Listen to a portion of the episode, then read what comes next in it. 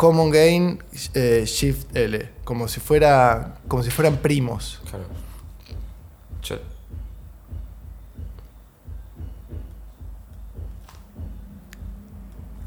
Eso es un sexo muy. ¿Eso es sexo? Ahí cortó. O milanesa. No, milanesa, milanesa. Están dándole una. Que lo mismo, ¿eh? Eh, una- Bueno, me gusta este fondo, es tipo. Prodigy. Medio jungle. Bueno, aquí estamos, yo creo que estamos bien. ¿Sí? Sí. Yo estuve leyendo Cargo Collective, ¿no? Sí, ese, ese es el formato, lo había linkeado a- al link de Coco Posible, pero creo que no pagué. Entonces me. no sé si es caro Collective Coco Posible, pero sí. Antes de la página cocoposible.com. Igual a mí lo primero que me llama la atención, si tengo que hacer una pregunta así como desde el sentido común y la curiosidad personal, es la primer, el primer gran movimiento Radatili Buenos Aires, si es algo que siempre lo sentiste desde chico como yo de acá en algún momento me voy, si aparece arquitectura, ah, ok, me gusta arquitectura, me tengo que ir, o si, o sea, cómo fue ese proceso de, de dejar Radatili porque no haber sido No, en realidad no fue directo Radatili Buenos Aires, sino que toda la secundaria, cuando haces en Radatili, tipo en Comoro y Radatili no hay universidades de diseño gráfico, industrial, arquitectura. Tenés abogacía, medicina y contador, que te diga, tenés como bastante acotado la, la rama de, de universidades que, públicas que puedo decir. Eh, y además de todo eso es como abrir el mundo, decir, che, viví en un pueblo de mierda, de 3.000 habitantes, no de mierda, ¿no? Realmente no, pero viví en un pueblo tan chiquito, quiero abrirme al fucking mundo, a ver qué pasa, no sé qué. Entonces Buenos Aires todos lo tienen como meta, es decir, casi todos vienen para acá. Es como bastante común, no es que pues, fuimos dos, no, Claro. todos, en mi colegio casi todos, en mi camada casi todos vienen para acá. Igual en el medio de eso, a mí pasó que era el 2001 justo, Terminé el 99, creo, el colegio. El 2000 me quedé juntando plata porque decidí irme a España. Y cuando decidí irme a España, cae lo de, de la rúa, helicóptero, toda esa movida. Y ahí me fui a España. Y Radatili España. a Ratil me fui a Palma, sí, a Palma de Mallorca. Y. Y me fui con la única condición que era como, me voy a quedar solo si puedo estudiar arquitectura en Islas Baleares, en la universidad allá que estaba buena, está bastante buena. Y llegué y cuando me hice los trámites para hacer la visa para estudiante de allá, no sé qué, lo que habían tantos argentinos que habían exili- se habían exiliado por la crisis, como que la universidad empezó a tipo, no, no, chau, chau, chau, chau, chau, chau. Y no me aceptaron la solicitud, que era ilegal que no me la acepten porque una solicitud totalmente legal y bien presentada y con todos los formatos que ellos requerían. No me la aceptaron simplemente porque había una vorágine de argentinos que estaban queriendo buscar la visa de estudio con excusa de quedarse y yo realmente quería estudiar arquitectura. Y fue bastante injusto. Entonces cuando me dijeron que no eso, dije, bueno, eh, no me voy a quedar en España, tenía 17 años, no me voy a quedar en España, no sé, laburando, yo quería estudiar arquitectura. Entonces antes de eso, pillo, yo me había anotado en la UBA. Para no perder el año, por las dudas que en España me vaya mal, me había anotado en la UBA. Entonces volví a Buenos Aires y empecé el CBC de arquitectura y bueno, ahí empecé a, a estudiar la carrera. ¿Fue antes de la crisis? O sea, la crisis Ahí. coincide con, tu plan de... 2001 fue exactamente todo ahí, sí. Ahí pero, fue. pero vos ya, ya lo tenías planeado. Tenía planeado irme y tenía planeado también el plan B, que era anotarme en la UBA por si cuando me iba me iba mal. Claro, se te subieron al tren una banda de... sí, digo, total. Ah, somos Dije, todos "Che, bueno, arquitectos. estamos en festi, bueno, voy para una fiesta de una casa de un amigo. Uh, somos 38. Claro. mm. Bueno, algo así fue, sí. Y... y Estuviste muy bien en esa anotación que hiciste antes de irte. Sí, eso estuvo bien, tuvo un buen rescate. Allá también la pasé bien, ¿Cuánto tiempo estuviste allá igual? cuatro meses estuve. Pero me, me despedí como, chao chicos, me voy para siempre. Así me despedí como... eh, Para siempre. para siempre, ¿viste? En esa época, no sé. Bueno, de esa época, 2001, hace 20 años. eh, lo sentí muy para siempre. Igual yo canceriano, todo dramático y melancólico, entonces era como... ah, ah. Pero nada, no fue más que eso. Sí, volvió al toque. ¿Y volviste a Comodoro? No, no, volví A- acá. A, volví Buenos a Aires. Buenos Aires, nunca más Comodoro.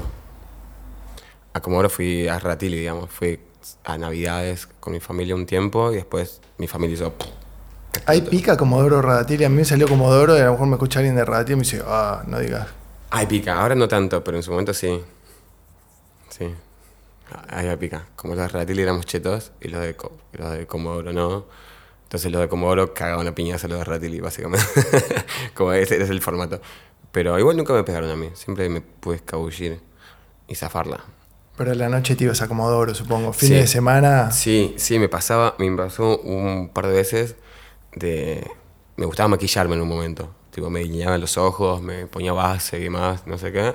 Bueno, vamos a, a bailar a Comodoro, dale, genial. Llegamos y pasan todos mis amigos y cuando llegaba yo me decían, no, vos no. Y yo decía, ¿por qué? ¿Por qué no? Tipo, no le pintaba el patoa. Era un patoa que me acuerdo tenía chiva de acá para abajo y arriba no. Lo odiaba. En un momento pensaba que si me lo cruzaba en el auto, lo iba a tipo, lo odiaba.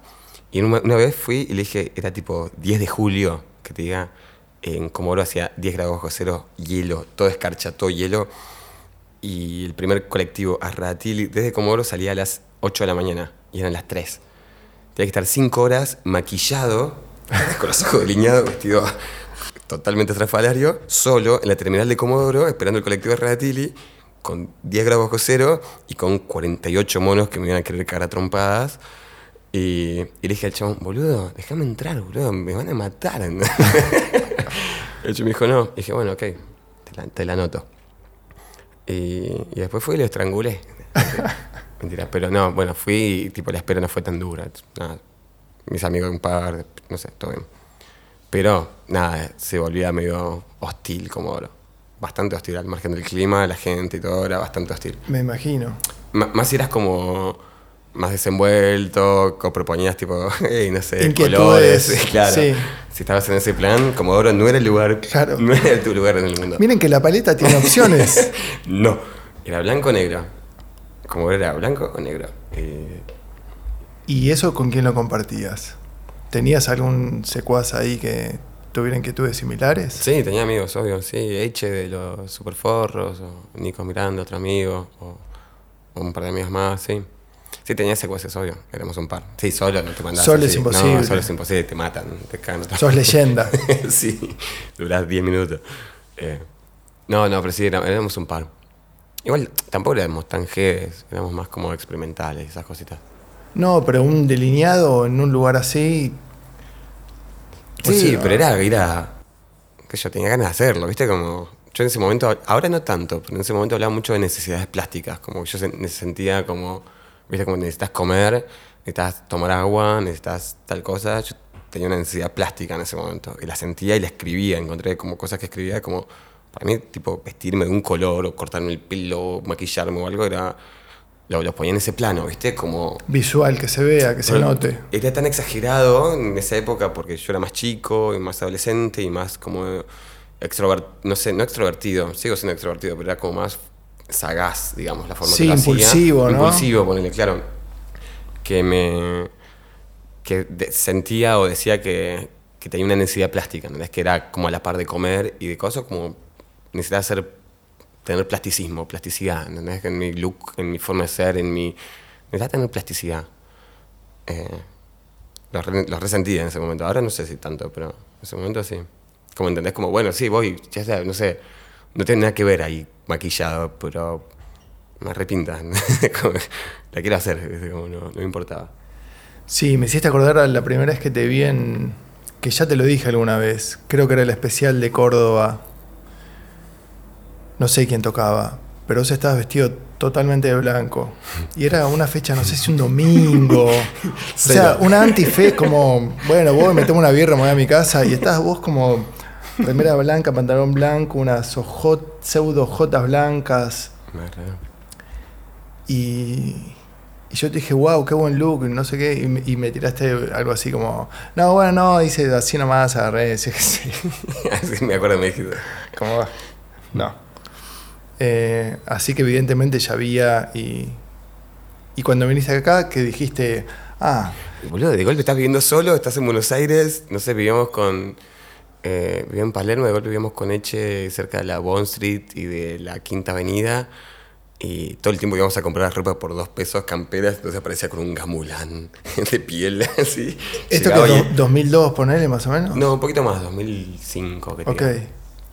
Y empezando el CBC y todo eso, y me, me- me divertía mucho que iba a la FADU de arquitectura, y cuando iba, tipo, no sé, tenía mucha, muchas ganas de eso, ¿viste? Como me gustaba mucho eh, esa exposición. Realmente la disfrutaba, como no era que, que la padecía ni en pedo. La disfrutaba estar en Buenos Aires diciendo, sí, me pongo todos los colores, estoy a cuadros y unos lentes y el pelo así, no sé. Parecía re, me re gustaba el personaje. ¿Eso ayudado por esa cosa del anónimo que tiene la ciudad, siendo de otro lugar? ¿O, por, o porque sí? No, ser anónimo, creo que por- al contrario, quería tipo que quería ser Que se note. Que, se note, claro. No, no, de anónimo nada, creo. Pero sí la, la- de, de poder hacerlo y que no y poder hacerlo. En común no podías Claro, hacer eso.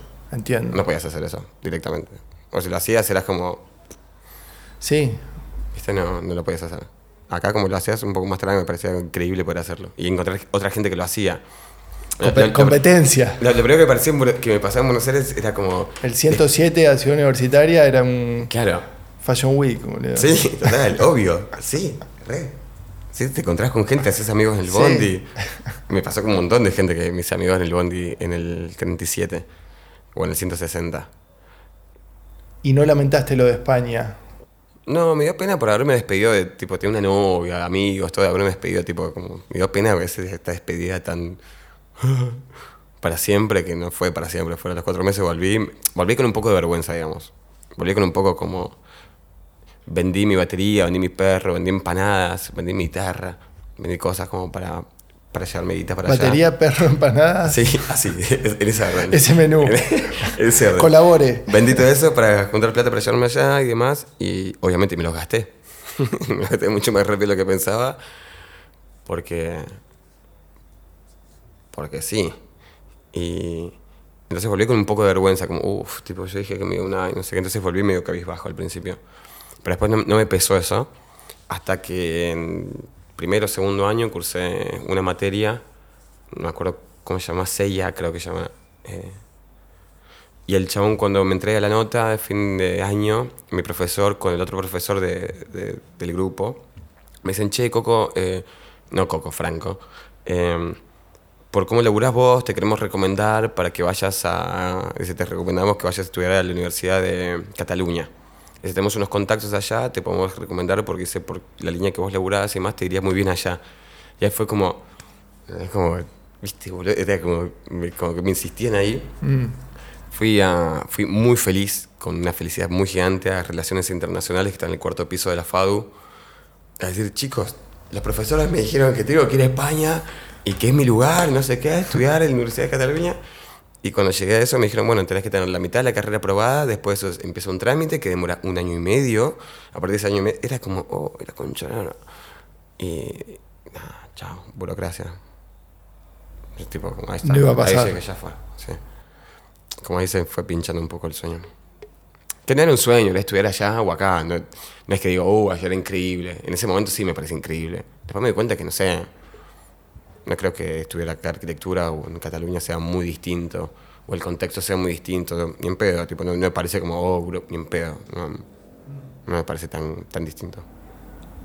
No, es la experiencia tal vez del cambio de, de paisaje, de cultura. Claro. De ahí sacas la riqueza. Obvio. Porque a la larga es sentarse a estudiar. Eh, sí, En el donde contenido era, no era tan distinto, ¿viste? No, no sé. No me. Como no. No. Como que pecaba de, de excitado porque, por mi edad y por mi excitación de la vida, pero no por contenido y demás. Tipo, como sabía que tipo, no había mucha diferencia de contenido y demás. Como era más excitación de la edad, supongo. Sí, lo y acomodarlo bien, como bueno, lo tomo como un visto bueno, como un reconocimiento. Bueno, no lo voy a hacer porque es un quilombo, pero lo tomo como un, ok, Además, tipo, pude haberlo hecho. Te- Tenía 17 años, me voy a ir a España, yo cumplí eh, años el 2 de julio. Y me fui a ver una escribana y pedí la emancipación y le hice firmar a mis viejos la emancipación a los 17 años y medio. Es decir, en medio año, tenía 18, no, yo quería que me emancipe porque quería ir libre En medio de año se borra. como re goma. No goma, pero necesitaba como esa cosa de libertad y sentirme libre, ¿viste? Como... ¿Y Buenos Aires ya lo habías como consumido? ¿Eras de, de hacer...? eh, Había venido un par de veces que a visitarlo a Eche. Eche es un año más grande que yo y ha venido tipo dos veces creo a visitarlo. Y... Y sí, me volví loco Buenos Aires, obvio. O sea, ustedes dos eran muy amigos allá. Nosotros éramos amigos de chiquitos, sí. Con Eche, sí, sí. ¿Chiquito cuánto? ¿Chiquito, chiquito? No, chiquito 14, porque no tan chiquito, chico. Chiqui- chiquitito. Chiquitito, 14, cat- Ticos. Y, y le. Pero éramos muy amigos de esa época. Yo antes vivía en Córdoba y toda esa movida. Entonces le. Pero sí éramos muy, muy pegotes. Y cuando vino acá un año antes, yo lo vine a visitar un par de veces y, tipo, no sé. Noche. Hola. ¿Cómo Él te, él te sacaba, Sí, sí, sí, me como mostraba. tenés que conocer este lugar. ¿Él dónde vivía? Talcahuano y Marcelo T. La Quinta Avenida. Por eso te decía, ¿no? tenemos la Quinta Avenida a media cuadra. De golpe salías a comprar eh, papel higiénico, dos pesos. Eh, un bife, tanto. Lechuga, dos pesos. Una campera de cuero, cuatro pesos. Entonces, boludo, nos compramos pilcha todos los días. De hecho, Eche empezó a cambiar. Tipo, se cansaba una campera iba y la cambiaba por otra. Entonces todo el tiempo estamos cambiando, con él cambiamos ropa también. Todo el tiempo estamos saliendo con las camperas así, como, como mucho, mucho look. Le poníamos mucho look esa época, mucho. Era 100% look. con la vida de esos años éramos... Recuerdo que le poníamos mucha energía al look. Qué lindo. Sí. Bueno, ya tenías como una cuota entonces de, de Buenos Aires. Apenitas, sí. ¿Y te gustaba? Sí, me gustaba. Sí, me gustaba. Eh, no me parecía wow, pero sí me gustaba. Tenía todavía el prejuicio de los porteños, ¿viste? Como que hacen fila para todo. ¿Viste? Que le gusta hacer mucha fila. Siempre hacen filas para todos los porteños. Y, y si yo los veía. Decía, no puede ser que estén en vacaciones en Pinamar haciendo fila para comprarse un pancho, chaval. Tipo, Estás de vacaciones. quédate de vacaciones, boludo. Más filas, boludo. Todo el tiempo haciendo filas, boludo. No puedo creer que- Estar de vacaciones es no hacer fila, por lo menos en vacaciones no hacer fila. no, nunca pude creer que los... De hecho, ahora, no sé, al frente de mi casa está el lado, el lado bueno, ¿viste? La, la heladería esa. Y los domingos, hay un domingo de sol, hermoso. Tipo, no sé, el domingo pasado. 25 grados, sol, primer domingo primaveral del año. ¿Qué haces? Te de tomar helado. ¿Y qué haces? Una hora de fila en el lado bueno. Tipo, la mejor hora del sol te la perdés haciendo la fila en el bueno. Mm. Me mata, eso me mata. Sí, Eso me ahora- mal, eso me hace muy mal. O, o esperando para. Bueno, no quiero hablar más. No quiero hablar, estoy hablando mal. No, pero ahora se nota más encima con la cuarentena y todo esto. Sí. Es como abrió Sí. este café y se puede. Y ves gente haciendo fila para comprarse un café y está en una hora. Mucha fila. Sí, pues, si es una fila de dos minutos está bien, pero ves a alguien de una O hacete el café en tu casa y anda a caminar y ya está. Mm, me agarrase mal eso. Me hacía mal de chiquito allá. Eh, y pasan los años y me sigue haciendo mal. Hacer fila. ¿Y el pro- cómo llegas de arquitectura a, a diseñar muebles? ¿Cómo es ese proceso de.? Em, es medio lo mismo hacer arquitectura que hacer muebles, ¿eh? Es bastante lo mismo. Es como que te diga que, que tenés una banda o y haces música para publicidad, no sé, ¿entendés? ¿Viste? Como que técnicamente es lo mismo, ¿viste? Como, Entiendo. em, Varían las escalas a lo mejor. Exacto, claro. Eh, pero el, el paso mío fue, no fue por ese lado directamente, fue por artes plásticas. Ok. Em, yo a los 14 años, creo, más o menos, hice. Habíamos hecho unas muestras con, unos tanques abandonados de, de petróleo. Habían tanques abandonados de petróleo cerca de Ratil y de Comodoro, que luego hacías con el auto o la bici, y luego veías en el medio de la nada del desierto un tanque de petróleo. ¿Qué hacíamos? Íbamos, nos metíamos adentro, empezamos a golpear, a hacer, a hacer quilombo, no sé. Entonces, ¿qué hacemos? Bueno, buscar algo para tomar y venimos, dale. Nos quedamos a dormir, dale. Bolsa a dormir, nos quedamos a dormir. Y bueno, ¿y qué hacemos? Y pintamos, bueno, leamos este libro, dale, escuchamos, no sé, viste, movida de muy chiquito. Todo al máximo, sí. Todo al máximo. Todo, al todo máximo, funciona. Hicimos un par de muestras ahí que se llaman Partida Óxida con Goro y con Lichi, que eran dos amigos de allá. Y, y nos fue súper bien. Y venía un montón de gente y eran lugares, en teoría, ilegal porque eran campos privados, pero abríamos un caminito y venía la gente y hacíamos las muestras con esculturas, con escritos, con pinturas, con todo. Y A los 14. A los 14 fue eso, sí. Guau. Re chiquito era. Eh, y Lichi eran más grandes y tenían mucha data y me, yo absorbí un montón de data de ellos, gracias a ellos, absorbí un montón de data en su momento. Fueron medio mentores ahí. Sí, re, re contra, sí, sí. Muy agradecido. Y, pero yo a la vez, tipo, vamos, bueno, vamos a cortar esto, dale, vamos a hacer esto. Dale. Es como muy, muy decidido, ¿viste? Como muy seguro de que. Hablamos mucho del concepto de vivir en arte con los chicos en ese momento, ¿viste? De despertarte y dormirte viviendo en arte. Como todo el día estar pensando en arte, todo el día. Es como y que te surja así y sentirlo así. Y, sé, tenemos un concepto que estaba muy bueno, que me atrapó muchísimo y, y lo vivo bastante. Hicimos ese, eh, bueno, ese par de muestras, nos fue muy bien. Estuvimos en Fundación Antorchas, que en esa época Fundación Antorchas era un premio muy grande. Y. No sé, se terminó disecando todo cosas, no sé. Em, pero resulta, volviendo a tu pregunta, que me fui un poco a la mierda, sorry. No, no pasa nada, porque de hecho, inclusive cuando yo empiezo a ver eh, el arte y el diseño de, de muebles, llamémosle, eh, es, es como paralelo. O sea, Claro. entonces Claro. me preguntaba ¿qué, qué salió primero, si es como esa cosa de, de diseñar como muebles o hacer obra. Es que el. Que no dejan de ser obra los muebles, eh, sin desmerecer, digo. Pero hay como... Ok, imagínate va a quedar la cámara, la cámara de diseñadores de muebles de la nación, una carta documento en tu casa. Eh, no, saliendo de eso, le, mi paso fue por artes plásticas. Como la conexión de las dos cosas fue artes plásticas. Y, y fue que yo pintaba mucho y pintaba cuadros, pintaba con témperas, acuarelas. Eh, pintaba con cualquier cosa, básicamente. Me gustaba mucho pintar y dibujar y pintaba todo el tiempo. Y empecé a exponer en galerías y demás acá en Buenos Aires. En el medio de eso, también en la Facu hacía maquetas con madera. Tipo las maquetas, viste, con madera balsa que te hacen hacer, no sé, uno en 50, un edificio, una terminal de ómnibus, de tren que la busquen, un, un hospital naval, de, no sé, viste, te hacen hacer unos ejercicios que vos te crees que vas a ser el arquitecto de la vida y después terminas construyendo una chota. Eh, pero en fin, ese momento de total lujuria, estamos en esa y construía cosas en madera, con varillas de madera. ¿Ese es tu primer contacto con la madera o el... Sí. el- En- claro, entonces empecé a hacer, mientras pintaba, hacía... Mientras pintaba, hacía esculturas, no esculturas, hacía maquetas en madera para la facu. Eso lo que me fue llevando es como me sobraba un montón de material y me quedaba jugando todo el fin de semana, a la noche, cualquier hora, haciendo esculturas de madera abstractas con esas varillitas que me quedaban, o rompía las maquetas después que las presentaba y empezaba a hacer esculturas. Eh, o las pegaba a los planos, empezaba a, hacer, a tejer con lana, hacía un cuadro en el fondo y con lana hacía como un trayecto y depende de dónde le ponía la foto, la lana le hacía un tejido o de dónde está el micrófono y, y me, me ponía a hacer como unos tejidos, unas visuales, unas proyecciones, bla, bla, bla. Y empecé a hacer esculturas en madera hasta que de golpe no me salían de mi casa. Una vez tuve una muestra en Mite que la escultura no salía de casa, tuve que romper y hacer en parte y después armarla de nuevo en Mite. Y ¿Hubo un clic o fue gradual el tema con la relación con la madera? hasta ahí fue gradual, hasta este punto que te vengo contando fue gradual. Eso fue en 2009, ponele. 2009 fue una muestra, mi primera muestra solo, que fue en Mite, Galería Mite, en el patio del liceo. Perfecto, sí. 2009, no sé, se llama eh, Lago Super Furry, se llamaba la muestra. Que tenía esculturas y pintura.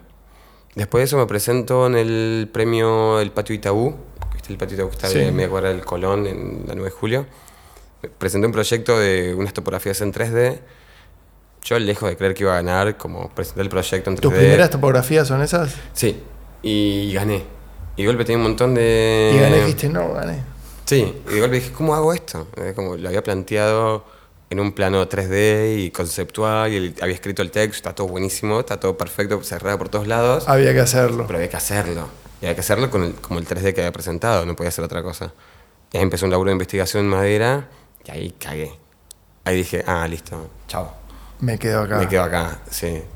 Empecé la investigación en madera, en cómo curvar las cintas, en qué tipo de madera, en probar esto, probar lo otro. Por suerte tenía, me habían dado bastante plata como para poder diversificar y, y probar cosas. Eh, ahí me puse a laburar, como fue mi primer laburo en serio, tipo de obsesivo, viste, de pensar, de acostarte durmiendo y pensar cositas, viste, como ese plan. Estuvo bastante bueno, fue una época muy... eh, muy pilas de mi vida, fue una época muy, muy pilas de mi vida.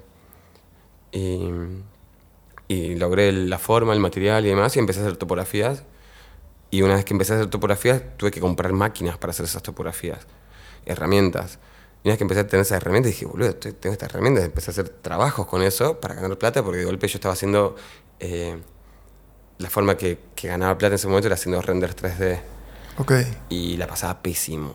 Porque siempre tenía la compu un poco atrasada, siempre se colgaba la noche con. No sé, boludo.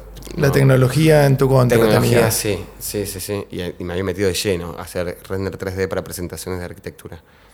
Y entonces de golpe esto me hizo conectar con estar en el patio todo el día, con las herramientas, con la madera, bla, bla, bla. Y largué la mierda todo y empecé a hacer que la madera no solo sea mi pasión, esa movida como hermosa, sino también sea mi fuente de ganar plata. Y ahí fue que empecé a hacer muebles, digamos. Qué bien. Qué interesante el camino. Y así fue que empecé a hacer leña. la idea que tenía. Dije, voy a revolucionar todo, voy a cortar leña y vender leña. Eh, no, empecé, lo primero que hacía no eran muebles, sino eran realizaciones. Realizaciones, viste, como de muestras o...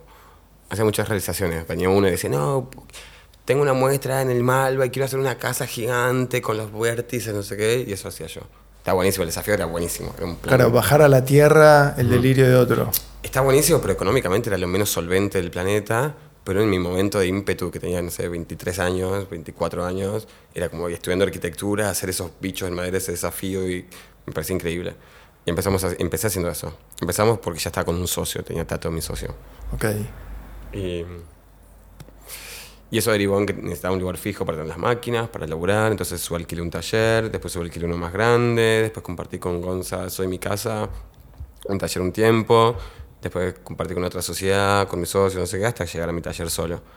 Pero tuve seis talleres por en el medio. En estos 10, 11 años de, carpintería pleno. ¿Y el posible de dónde viene? De, yo tenía. Eh, usaba mucho Fotolog en su momento. Y en Fotolog yo era Coco Coco. Tenía también un Flickr, que era Flickr barracoco.com y también quise tener mi MySpace, que quería que sea myspace.com barra cocococo. Problema. Coco Ya existe. Ya existe. Te proponemos lo siguiente. Coco 1984, mi año de nacimiento. Coco explosivo o Coco posible. Yo dije, wow, Coco posible. Cliqué ahí y ya está. Y ahí quedó. Sugerido por, por una Qué bien. Muy creativo estuvo la compo y el, robot. Y además raro. Coco Posible. ¿Por qué me sugirió Coco Posible? Yo era Coco Coco. Y Coco Coco había un chileno que era Coco Coco en ese momento que hacía diseño gráfico. Y, creo que le escribí. Y dijo, mm, me cagaste el usuario. Como eh, en algún momento le escribí. Igual yo creo que él lamentó mucho que vos ya tenías todos los otros. Claro, sí. ah, vos sos Coco Coco. una pelea de Coco Coco full. Y. Y ahí lo. Y quedó Coco Posible, sí, me re gustó. Es como, no tiene sentido, no tiene ningún sentido Coco Posible. Pero es, es bastante poderoso. Yo siempre lo percibí como muy bien armado, no sé por qué. Como muy fresco, muy nuevo, muy. Mm. Gracias, man. no, por favor. Pero me, me, gustó en su momento, ahora me, me, cae medio, medio denso ya con el tiempo, este Pero es como, no sé, que te diga pero te despegas o no, ya pasa a tener como un... Sí, pasa que usaba como, cuando hacía muestras, era Coco Posible, como mi nombre artístico, si se quiere, o mi nickname, hmm. y, al taller le puse Taller Posible. Ahí fue como, uff, muy, todo era posible, ¿viste? Entonces, ahí se puso un poco denso, y entonces ahora, por ejemplo, el, proyecto musical que tengo ahora que voy a hacer es Falso Coco. no es posible, no es más posible, está basta de posible, como ya está. Ok. Demasiado posible. Y de hecho había un par de chistes que, que venía un amigo y te decía, ah, ¿cómo se llamaba tu, tu proyecto Coco Probable? Decía, no, no es posible. Ah, como que daba como a ciertas sugerencias. Eh, bueno, un momento cuando teníamos los, los superforros, animales superforros, eh, fui a Comodoro y un amigo me dijo, ah, ¿cómo se llama tu banda? Los animales super pelotudos, me dijo. no, hijo Mira, re Bueno, ¿y la música cuando es paralelo a todo esto? Es paralelo todo esto, sí. ¿Desde Radatili ya estaba la inquietud musical? Sí, sí, desde re chiquito. Sí, hay un chabón, un compañero del colegio que llamaba. No me acuerdo cómo llamaba, no puedo creer que me olvidé el nombre, Dios. Que el chabón me. Fui a la casa de él él tocaba la guitarra muy bien. Y un día le pedí la guitarra, me puse a tocar. Me dijo, eh, boludo, vos tenés que tocar la guitarra, me dijo. ¿En serio? Sí, bueno. Y me prestó una guitarra, re chota. Y aprendí a tocar la guitarra con esa solo en casa. Y. Y mientras mi papá siempre había querido ser batero, había tocado batería mi papá un, viejo, un tiempo, mi viejo un tiempo, y eso que siempre me inculcaba la batería. Y yo me dije, pa, quiero tocar la batería, me compré una batería mi viejo, empecé a tocar la batería, entonces tocaba batería y guitarra, entonces nos juntamos a hacer como unas sesiones en el quincho de casa, bocha de tiempo, todos los días, todo el tiempo, todos los días, todo el tiempo tocando, pa, pa, pa, pa, cambiamos instrumentos, bajo, guitarra, pa, pa, pa, todos los días estamos ahí volviendo. Qué bien. Y sí, y cuando llegué a Buenos Aires ya había dejado de tocar instrumentos como que me puse a estudiar en la facu, digamos. Y en Fotolog, de golpe un día, Alfonso el pintor me escribe y me dice, eh, ¿quieres tocar la batería de mi banda? Y yo dije, bueno, dale. Y fui a tocar y empecé a tocar la batería en Alfonso. Y después ahí se fue derivando, empecé a tocar con más gente y... Y... ¡Wow! Están acribillando un niño por ahí. Em, y me empezaron a pasar, hubo un momento que me empezó a pasar una cosa que siempre como me acuerdo y me da como que empecé, se empezaron a cumplir mis deseos, ¿viste? Sí. Como que em, tenía una teoría, ¿viste? Que hay mucha gente que dice que cuando decías algo te lo tenés que guardar hasta que se cumpla. ¿Viste? Como que, no, tengo este proyecto, pero no, no lo voy a contar porque lo voy a quemar. ¿Viste? A mí me pasaba lo opuesto. Me pasaba que si yo tenía, por ejemplo, un proyecto, lo contaba, lo contaba, lo contaba, lo contaba tanto, un deseo que lo contaba tanto, que terminaba linkeando para que se dé. Y me empezó a pasar eso, tipo, con Alfonso, tipo, yo tenía realmente ganas de tocar en su banda, pero nunca en la vida me hubiera planteado decirle, che, chicos, quiero tocar la batería acá. Y de golpe me llamó, de tanto que lo deseaba. Y en ese momento era muy fana de Diosque, por ejemplo, muy fana. Y era medio conocido de él, no sé qué, y como que lo decía tanto, lo dije o no sé qué, que de golpe un día me llamaba por teléfono y me dice, che, ¿querés tocar la bata conmigo? Y empecé a ser batero de Diosque. Eh, con Javi Punga me pasó lo mismo. Era muy fan de Javi Punga, me parecía un compositor la concha de la lora. Y de golpe me dice, che, Coco, ¿querés tocar la batería? Y me empezaron a pasar cosas así. Y yo dije, ah, es re fácil. y bueno, hasta que obviamente dejó de pasar y ya no me pasa más. Desear y contar, desear y contar. Es como decir algo tanto o con trabajo me pasaba igual. Eh, que era como, contaba algo como, no sé, sí, me gustaría trabajar en tal lado, no sé qué, no sé qué. Y como, no sé, la energía que tenía también de juventud y de... Energía, ¿viste? ¿Qué sé yo? No sé. Y Sí, las pilas nuevas, ¿no? Y el descaro ahí como... sí, me prendían todas, ¿viste? Como vamos, ah, dale, vamos, esto, vamos, sí. Siempre fui como muy así. Y, y hubo un- fue un lapso de años en el cual deseaba cosas y me pasaban. Digo lo de la batería con las bandas y demás, pero me pasaba con muchas otras cosas. Que me sentía muy seguro de mí, muy seguro de mí. Fue un momento que, no sé, de los 24 a los 28, por darte un ejemplo. No me acuerdo exactamente el lapso de tiempo, pero fue un, tiempo, un lapso de mi vida en que deseaba algo y estaba tan concentrado y tan pilas que, que pasaba. Era casi un modus operandi, ok. Deseo, a ver qué quiero. Fue increíble, fue muy increíble. Fue muy feo después cuando no me pasó más. Era como, ¡ey! Claro. Con la varita mágica, así, ¿no? Fue como así, pero, pero bueno, después entendí que era lógico que no pase más. No sé si me pasó. Bueno, sí, pasa. Sí, cuando deseas mucho algo, que te pase. Como, Sí, hay otro dicho que dice, tener cuidado con lo que decías porque se te va a cumplir y a Claro. lo mejor no era lo que esperabas. pero bueno, de última vez decís que no Cambio, más. renuncio. decís, decís, Che, bueno, no era lo que esperaba. Me voy a tocar la batería con otro. Claro. Qué Sí. bueno. Y siempre percusión, siempre batería ahí. Eh, en esa época sí. Y sí, tocaban varias bandas. Después toqué en una banda que se llamaba Leopardo que tocamos solo en Salón Porreón. Y era todo. Y todo transpirado, así, un calor, boludo. Era como. Uh, ¿Qué medio hardcore o qué? Sí. Y muy polenta, muy polenta, muy rockera. Y que estaba bueno, pero era como ir al gimnasio más que nada. era terrible, como terminaba hecho teta. Pero estaba bueno, ¿saben? Por, no sé, me gustaba, qué sé yo. Era como todo el combo, me, me cerraba por todos lados, me gustaba. Todo el plan. ¿Quedó algo registrado de eso o no? De Leopardo en vivo no hay mucho. O grabado. Después, eh, y antes en Ratili, me pasa que había una banda llamada Dr. Shakill, que era una banda tipo. Eh, Iorio. Había, en Ratili había un fletero que se llamaba Marcelo, que era el Iorio de Ratili. El chabón hablaba así, no sé qué, fletero, vivía con la vieja, obvio. Y tiene una casa gigante. Entonces ensayaba y la vieja te traía pastas para todos los que ensayaban, viste, esa cosa muy papo. Y. Ah, de golpe dije Iorio y de golpe dije papo. wow. Y. Y bueno, y pasa eso, de golpe se quedaron sin batero, no sé por qué, y alguien me propuso a mí y me invitaron a tocar la batería y yo tenía tipo, no sé, 15, 16 años, y estos chavales tenían 20 y pico, de rockeros, todos de negro, con la voz así, pucho, ¿viste? y dije, bueno, dale, vamos a tocar. Y empecé a tocar con ellos, y de golpe, no sé, a las dos semanas que empecé a ensayar, nos dieron, era el cumpleaños de Comodoro Rivadavia. Escenario. Escenario. Luces. no sé, 3.000 personas, familias además, ¿viste? Como Wow. 6 de la tarde, algo así, luces, toda la movida, y te tendían camarín. Yo diciendo, ¿qué? Y, y ahí los chabones tenían la banda, lo que venía hace un par de años, tenían fans. Entonces yo empecé a tocar, y la semana que empecé a tocar, te decían, el- sea quien sea, te decían el pulpito. ¿Entendés? Si, si tocaba bien o mal, no importa. Si tocaba la batería, eres el pulpo. ¿Entendés? Yo era el pulpo. Por Yo era- batero, yo era claro. muy mal batero en esa época. Tipo, pésimo. Y era el pulpo. Y cuando estaba ensayando, de golpe, los chavales eran muy copados, boludo. Eh, yo de golpe decía, no, bueno, voy a pararme a buscar una birra. No, no, pulpito, quédate ahí. ¿Qué querés? birra. Bueno, toma. Y me traían una acá. Bueno, no, ¿para qué querés? No, un pucho. No, no. Y me traían un pucho prendido. Era como estrella, boludo. Me sentía Dios. Estaba buenísimo. Pero bueno, fueron un par de añitos nomás. ¿Cómo se llamaban? Doctor Shakill. Doctor Shaky. Sí.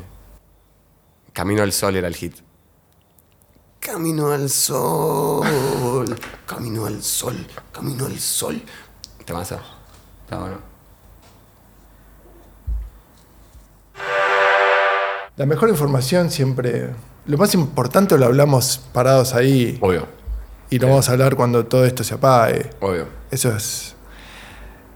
Eso se sabe. Sí, pero hay una pequeña, que creo yo, como perspicacia o, o chistecito y demás, que es poder llevar algo de eso acá. Exacto. ¿No? Por, eso, por eso, o sea, por eso es, por Mm. eso es todo amarillo, por eso puede durar dos horas, por eso es lo, lo cronológico. Claro. Y que después a lo mejor la primera hora la corto así, la tiré a la basura. Claro. Es tratar de arañar un poco de, de honestidad. Mm. Que es lo, lo, lo más. Es medio lo único en algún punto. Lo, lo más. Una vez hace un- dos años más o menos, eh, vino un tipo de Comodoro, que era periodista, y en Comodoro, en el diario Comodoro, que es el diario Crónica, que es como el más popular de Comodoro, tiene una revista de cultura que se llama... Mm, mm, no me acuerdo el nombre. Eh, que es la revista que viene con el diario, los domingos. Y siempre le hacen una entrevista a un artista de Comodoro. Vino el chavo me dijo, che, te quiero poner a vos en el próximo número, no sé qué. Bueno, dale. Vino, le digo, bueno, juntémonos en mi taller porque yo tenía que laburar, no sé qué. Bueno, el sábado, dale. Bueno, compré unas birras. No, tomamos mate. Bueno, tomamos unos mates. Yo no tomo mate. Y el chabón quería tomar mate y dije, bueno, tomamos mate. Empezamos a tomar mate. Nos tomamos tres termos de mate. Yo después del primer termo de mate soy tipo, estoy recontra mega loco de mate, está- totalmente sacado de mí porque nunca tomo mate, porque me hace mal el mate y por ser como con pinche me puse a tomar mate. Y empecé a hablar. Entonces como, a mí me hace hablar mucho más el mate que la birra. La birra me pone en eje, el mate, Claro. el mate me saca de eje. como, como está todo mal. Y el chabón me hizo hablar un montón de cosas privadas, íntimas, de, que tienen que ver con la muerte de mi hermano, por ejemplo. La muerte de mi hermano Ratili fue un hecho que en ese momento fue eh, bastante conocido, digamos, porque fue un amigo que mató de alguna forma a su amigo, ¿entendés? Y eran muy jóvenes, tenían 17 años los dos. Y, y fue un hecho muy traumático, muy socialmente, un juicio, tele, fue muy popular, digamos. Y el chabón llevó toda la entrevista, después cuando él le editó en el texto, que era una entrevista de como cinco hojas, el chabón, tres hojas editó en su edición, soy yo hablando de la muerte de mi hermano. No. Un hijo de puta, boludo. Y encima era como perfil Tipo, todo bien. arte, Yo- además. como claro, pues, yo todo bien con que lo nombres. Tipo, te lo Sí. cuento a vos porque estamos en una entrevista. Pero el chabón lo editó, metió eso como para que haga más ruido, ¿entendés? Y todo lo que le conté de mi obra, de mi música, de mis bandas y demás, lo pasó así, tipo. y se enfocó todo en la muerte de mi hermano. Fue un bajón, boludo, cuando le vi. Y además, cuando vi la entrevista ya había salido no sé cuántos miles de números en en Comodoro. Fue un bajón, boludo. El chabón me reengañó, ¿viste? Fue rechoto, como se enfocó en un lado que, dale, te lo conté porque te estoy contando. Porque Sí, te- como parte de la parte del historia que te estoy contando. Que, no me molesta que lo cuentes en la entrevista. No me molesta en absoluto que lo cuentes en la entrevista. ¿entendés? Todo bien, pero no que sea el eje. Y el chabón le puso como eje eh, todo el tiempo como el drama, que la tristeza, que... Oh, guacho, weón. Qué horror. Sí, porque es una oportunidad re linda de como... No vivo más en Comodoro, salir en la tapa de la cosa de cultura de Comodoro, tener cinco hojas de entrevistas, fotos y demás. Una oportunidad linda, ¿viste? ¿Cuándo fue más o menos la nota? Ya hace dos, tres años fue.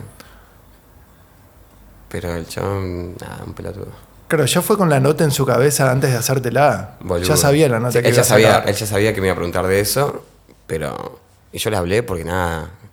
Eso te digo, pon- no, no me, no me estoy librando de esto, no estoy diciendo, uh, estaba en pedo. En pedo era estar tomando mucho mate. Em, porque en pedo no hago esas cosas.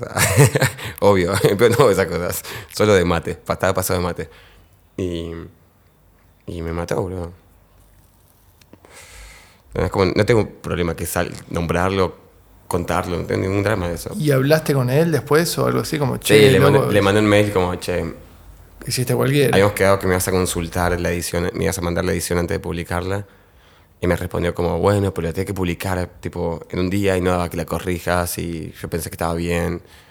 Era todo lo que vos dijiste, nunca cambié nada de que vos dijiste. Obvio que no cambió nada de lo que dije. No es que tragiversó algo que yo dije. Pero solo se quedó con. Pero el foco fue una Mm. charla de mate de tres horas, se quedó la- con la hora que hablé de mi hermano. Claro. Fue rechoto. Ah, y ahora vas a hacer lo mismo, tío.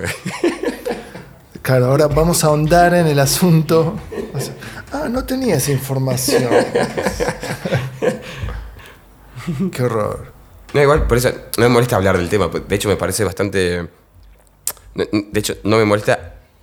Te lo retruco. Me parece que fue muy influyente en mi vida la muerte de mi hermano. Ok. Es como. Sí, me parece que tendría que estar de alguna forma si estoy hablando de mí y de todo mi contexto. De tu formación como persona, básicamente. Sí, boludo. Calculá que yo tenía. Cuando yo era chico, vivíamos en Comodoro Rivadavia. No, Sí. no es Ratili, en Comodoro. Y mi hermano tenía un mejor amigo que se llamaba Juan Manuel. Venía de ¿Hermano a- mayor o menor? mayor. Ok. Juan Manuel, que era el mejor amigo de mi hermano, eh, se venía y se quedaba a dormir en casa los fines de semana. Eh, amigos, chistes, viste ese humor de jóvenes que te empujás, te pegas, eh, tipo. am- el mejor amigo de mi hermano. Y ellos se pelean, no sé, se distancian. Pasan un año, creo, y mi hermano empieza a salir con una chica. La chica le dice, la chica era amiga también de Juan Manuel. Y va y le pregunta a Juan Manuel, che, conocí a Luciano, que es mi hermano. ¿Qué onda? ¿Lo conoces? ¿Era amigo tuyo? Y Juan Manuel dice, sí, es un pelotudo, ese no les bola, no sé qué. La chica va y le cuenta a mi hermano. Mi hermano sale y ese viernes en el boliche se lo cruza a Juan Manuel. Le dice, "Ey, ¿qué le dijiste? No sé qué. Se cagan a trompadas. Eh, 17 años, 16, 17 años tienen los dos. Bueno, se pelearon un poco, nada grave, chau. Los separaron, bla. Pasan un par de semanas y mi hermano se había comprado una moto, corría motocross en ese momento, estaba en ese plan. Y se compró una moto dos tiempos, una Suzuki. Y estaba en esa canchereando ahí por la calle de Ratili. Por la faltada. Por la faltada. Vos sabés. Y, y de golpe, justo cuando mi hermano está yendo en la moto, no sé, a 60 kilómetros por hora, en esa faltada, que está prohibido doblar en U, justo Juan Manuel, que estaba estacionado, se le da por doblar en U, que está prohibido doblar en U, y mi hermano choca con él y se muere. ¿Entendés? Y fue. Fue casualidad. Pero a la vez fue casualidad. Fue un accidente, ¿O no? ¿o no? Eso es, bueno, eso fue un juicio que duró dos o tres años, horario público, tele, mi vieja llamó al abogado del caso María Soledad Morales, que había sido su docente de Córdoba, que es Wow. un cordobés que grita y es un teatro, es un show que llama El Doctor, no me acuerdo el nombre, que fue demasiado show para lo que, lo que era la situación, digamos. Era una situación bastante más trágica que para que un abogado haga shows, digamos, pero bueno, en fin, no era mi decisión. Eh, yo era chiquito. Y ¿Vos cuántos años tenías ahí? era, era muy tiquito. Eh, tenía 14. No. Era muy chiquito, 13, 14. Y mm, entonces, bueno, tomó una no- notoriedad fuerte y después de eso, como traumáticamente, pasaron millones de cosas, ¿viste? Y pff, cada vez que aparecía el chabón en Ratili, yo lo seguía en el auto, o de golpe un día mm, estaba triste por lo de mi hermano, iba a la casa y agarraba piedras de la calle y le empezaba a romper las ventanas. Sistemáticamente, así. Llamando a la policía, venía la policía y me decía, Coco, vení, dale. Me subían y me llevaban a mi casa. Me decía, dale, Coco, no rompas más las ventanas, entendemos. Pero después nos llaman a nosotros, es un bardo para nosotros ir a la casa, vos le rompes las ventanas. Bueno, eso pasó un par de veces. Em, Pero como- tenían una tolerancia con vos por y todo era lo un pueblo. era. Sí. Era un pueblo, todos sabían qué había pasado. Todos sabían que Mm. ese, ese- chabón había matado a mi hermano de alguna forma, por accidente. Era homicidio no. culposo o homicidio sil- Mm. simple. Homicidio culposo es yo te maté porque tuve la culpa, pero no lo hice a propósito. Y homicidio simple es yo te quise matar. Esa es la discusión en el juicio. Terminó siendo homicidio culposo, como que él tuvo la culpa, pero no lo hizo a propósito. Em, en fin, lo que pasó después, el desenlace de eso, que fue muy emotivo, digamos, la parte emotiva, fue que una vez lo visité a Eche, mi amigo, eh, que él vivía acá, viste que te contaba al principio, eh, antes de vivir yo en Buenos Aires, y fuimos a jugar al tenis a, a la casa de un amigo. Terminamos de jugar al tenis, nos quedamos ahí tomando agua, no sé, en la vereda, y pasan dos amigos. Nos saludan, pu, pu, pu, hola, chao, no sé, y se van. Cuando se van, me di cuenta que el chabón que acaba de saludar, el chabón que había matado a mi hermano. Me paro así, viste, con la violencia que tenía acostumbrada, como lo mato, ¿entendés? Y cuando me paré así dije, ya fue, boludo, ya está. Es- Ya pasaron un par de años, ya.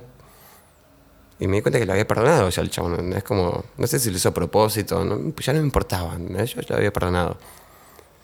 Eh, fue lo más lindo que me pasó en el mundo, fue una Claro. tranquilidad terrible, fue hermoso.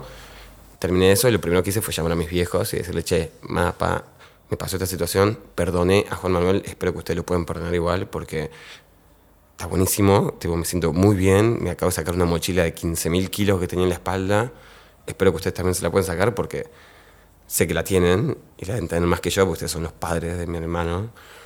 Y, y a partir de ahí fue una cosa mucho más linda entre todos, ¿viste? familia, fue como fluyó todo mucho mejor después de eso. Fue como, un- no mágico, pero fue un momento bastante intenso, re lindo. Yo lo tomé como una sabiduría muy, todo muy bueno. Sí, tuviste como una. O sea, no te diste cuenta quién había saludado casi.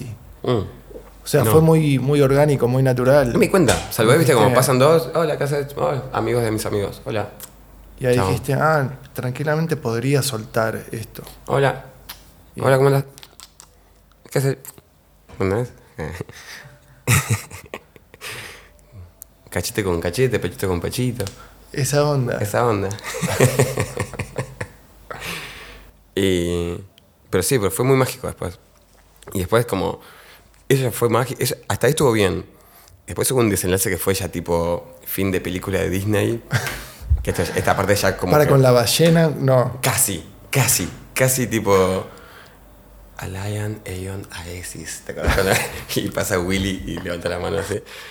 Em, mi hermana empezó en un colegio que se llamaba el Abraham Lincoln, que era un colegio medio cheto, eh, bilingüe. De Suena Comodoro. cheto. Suena, suena un poquito cheto, ¿no? No sé por qué.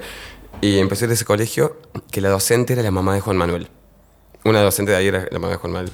Y se mueven todas las piezas de nuevo, No da todo. que justo le toca a mi hermana cursar con la mamá de Juan Manuel un año, tipo tercer año, que te diga, no sé, cuarto año.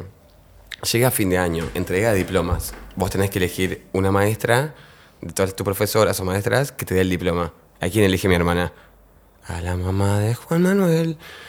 Y cuando le van a dar el diploma, se le larga a llorar hasta el perro, tipo, todo moco tendido, fue como una cosa, que eso ya, me pareció como, wow, ya fue como, yo no, no estuve ahí presente, pero ya me pareció como, eh, casi televisivo ya todo. Está bien, sí. Ya era, como, ya era como mucho, ¿viste? Como, sí, entiendo. Como sí, entiendo, la emoción y todo, pero yo ahí como ya no estaba, ¿viste? Claro. Em, pero sí, me imagino que mi hermano lo sintió y todo lo que me contaron que estuvieron ahí fue como un moco tendido. Muchas miradas entre público. ¿no? ¿Te imaginas, boludo? Sí. Pre-redes sociales. Pre-redes sociales, sí. Sí, haber sido 2000. No, no sé de pre-redes sociales, sí. Pre-Flickr, qué sé yo, no sé. Cosas. de- Bueno, no sé, ni idea. no sé qué te estoy diciendo. Ni idea. Em, Pero sí, cada uno lo va resolviendo. A tu hermana le, le- le ser- le servía. No, parece haber sido O sea, increíble lo que me pasó. alto parece cierre. haber sido increíble. Parece haber sido, ¿entendés? Como la situación emotiva, la posibilidad de elegir entre tus profesoras a la chabona que, no chabona, a la señora o la madre de, de, este- Juan A la madre del enemigo de tu ¿Entendés? vida para siempre. Y sentir que eligiéndola a ella estás curando una herida familiar de hace muchos años y herida tuya también y que tenés la posibilidad de hacerlo y lo haces y esa elección del bien va a tener una gratificación muy importante en cuanto a energía de toda la gente que te rodea por haber hecho ese gesto de bien. Yo creo que ella lo midió, lo sintió y lo vivió y lo hizo así porque lo sintió así y porque era así, porque todos lo hubiéramos hecho así. La Yo lo hubiera re- hecho así. La rehizo. ¿Entendés? La rehizo. rehizo. Obvio que le rehizo. En su momento, como. eh, yo ya. Ya me había pasado esta otra situación y me pareció como. Wow, como que ya Sí, era. entiendo ya, el- el-. Como, sí, me, como sí, como- ya me parecía un poco mucho, ¿viste? La exposición y. Exacto. Es como ir remover todo de nuevo y- y. Yo pues ya había tenido mi. y mi tantos testigos, ¿no? También Claro. porque tenés una platea ahí Total. viendo ese momento del perdón. sí, muy Tinelli me parecía Claro. en ese momento. Igual les reconozco que de haber sido hermoso y todo, pues yo no estuve ahí, pero nada, entiendo. Yo hubiera hecho lo mismo, de hecho.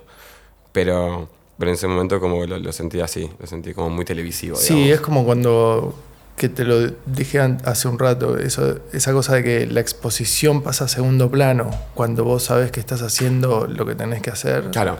sí. La exposición no te importa. Te chupa un huevo. Te chupa Sí, un huevo. Total. Se puede decir malas palabras.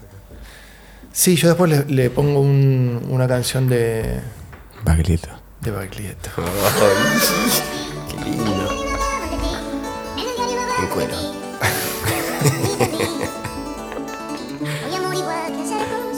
Qué bello. Baglietto. Em, no, no me quiero quedar en el tema, pero me Obvio. quiero sacar las preguntas de encima. Él siempre dijo que fue un accidente, me imagino. ¿Quién? Juan Manuel. Sí. Sí, era muy parco en, la, en, la- en el juicio y todo, era muy parco el chabón, era como muy como enojado, ¿viste? Como Mm. no le cabía estar siendo juzgado.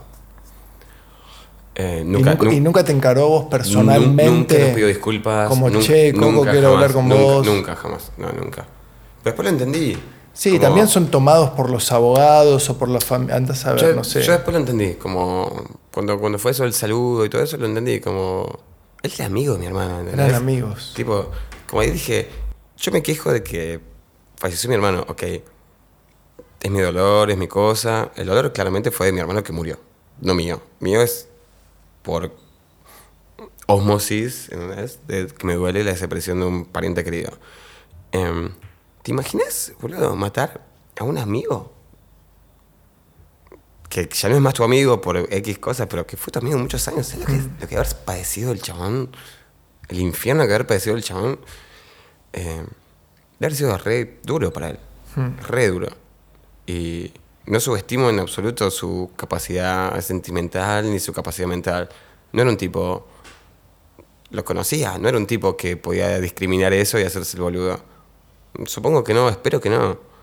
Supongo que el chabón lo midió y lo vivió y, lo- lo- y entiendo totalmente que le haya pasado mal y entiendo totalmente que su reacción haya sido cualquiera, porque no es una situación racional de ninguna forma. No es una situación que pueda juzgar nadie.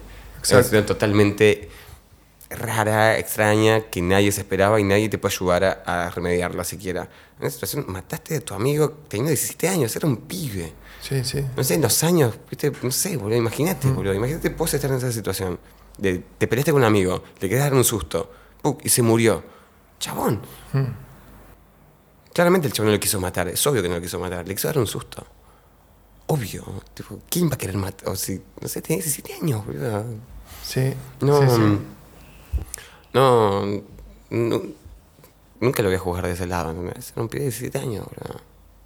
Una pena lo que pasó, obvio, pero, pero pobre chabón que tiene que cargar con eso.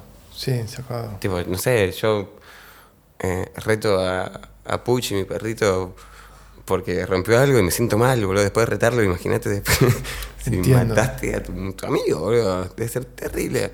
Pesadilla para siempre. Tremendo. Sí. O te curás y pasan cinco años y te vuelves. No sé. No sé, no me imagino cómo, cómo será. Pero lo compadezco bastante. Mal. O sea, a los 17 no entendés nada por default. Ya está. O sea, directamente ahí. no entendés nada a los 17 Mm, en la vida. Y a eso sumarle toda esa situación. No, chao. No. Por eso no.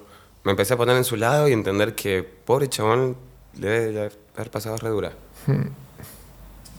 Y ese consejo que tiraste ahí a la familia, ¿crees que lo tomaron cuando vos le dijiste, Lo che, bueno, retomaron, esto"? no, lo retomaron. Sí, lo retomaron. Y por unos años Porque a lo mejor también la familia cargaba con el peso de, todos lo cargamos, de boludo. Coco, ahora Coco no tiene a su hermano. No, todos la cargamos. Como al soltar vos, ya empieza, es como, No, se va fue- contagiando. Fue eso, se contagió. Y, y de hecho, me, me sentí por unos años, después de toda esa cosa, como. No es que me sentí místico, pero bueno, quizás, ¿viste lo que te decía antes de la energía que tenía que sentía que cuando decía algo pasaba? Fue, muy, fue exactamente posterior a esto. Ok.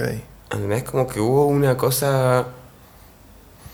Siempre peleo con lo místico, no soy del lado de lo místico, yo soy del lado de la ciencia y todo ese lado. No sí, sé qué- sos, no- del- no sos sé de qué los que me bancan cuando, cuando digo, ah, esa es de hippie. Sí, totalmente, sí, totalmente. Pero no sé por qué en este lado, pero mientras te cuento me estoy dando cuenta que, que estás relacionado y que me sentí como, después de ese perdón que, le que, que pasó, me sentí tan seguro y tan bien y había estado tanto tiempo tan reprimido, opresionado por ese odio, que quizás salió por ese lado. Puede ser, Puede ser. tranquilamente. No, no afirmo ni niego. Lo mejor es que haya sido así de contagioso y que soltaste y soltó. Sí, sí, a mi, mi, mi, mi familia lo retomó, estuvo buenísimo. Estuvo re bueno. Pero me, es loco porque como que estoy hablando de un acto de bondad o de perdón que lejos de perdonar al otro me está... ¿Entendés? Beneficiando. Me está beneficiando a mí. ¿De lo que estamos hablando? ¿Lo que estamos haciendo? Ese acto de perdón lo estoy sacando provecho yo. Estoy hablando de mí.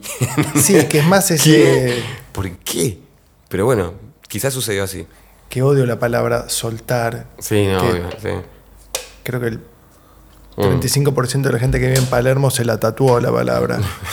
Pero.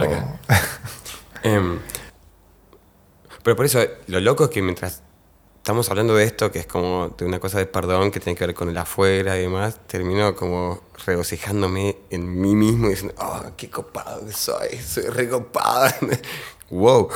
Eh, es como... Pero el origen es honesto. ¿A vos te pasó eso de que lo Es viste, que- lo saludaste y es que dijiste, honesto- ah, es por acá? Es que honesto no, boludo. Eh, pasó así. Fue así. Honesto no, tipo, no hay honestidad en esto. No hay... Orgánico, natural. Orgánico te lo tomo. Orgánico, Me, me siento o que, fue- que es más orgánico decirte esto que te estoy diciendo a decirte a decir que son cosas separadas y no. De hecho, me parece mucho más sincero decirte, sí, eh, después de una situación de perdón, me estoy regocijando en ese perdón yo, Sí. sí, llenando mi ego y reconociendo lo que lo hice. O que lo estoy pensando ahora. Entiendo, sí. Me parece mucho más sincero eso que. Y tipo, no tengo ningún problema de, de- de- de exposición a contarlo, ¿entendés? Me parece natural. Y me parece bien. No- no- no- distinto sería como ponerme en la- una virgencita y una aureola acá en que- Porque tipo, yo- No vamos, claro, no me interesa eso. Supe perdonar. No, sé que. Vengan. No, boludo, es que con eso pasa un montón, como. eh, como que me, me gusta mucho distinguir las partes en las cuales uno hace algo por el otro, pero para uno. Mm. Una vez me pasó con, con mi primera novia que tuve, como en serio, acá en Buenos Aires. ¿Nos vamos a meter en las novias? ¿Estás No seguro? sé, no sé. Sin nombres, sin nombres. Perfecto. Pero es simplemente es a colación Sí. de esto nada más y después abrimos. Eh, o cerramos, digamos. Em, en un momento me analizaba y, y con esta situación era como, mi analista me decía como, ok, vos la amas a ella en teoría, sí, obvio, no sé qué. Y el chavo me, me fue mostrando de alguna forma, o mostrando, o de alguna forma la terapia fue a un lugar en el cual yo no la amaba tanto a ella, sino que amaba más la forma que ella me amaba a mí. Era como un momento de mucho ego en mi vida, ¿entendés? Era todo este mismo momento. Todos estos mismos años que te estoy diciendo. Ok.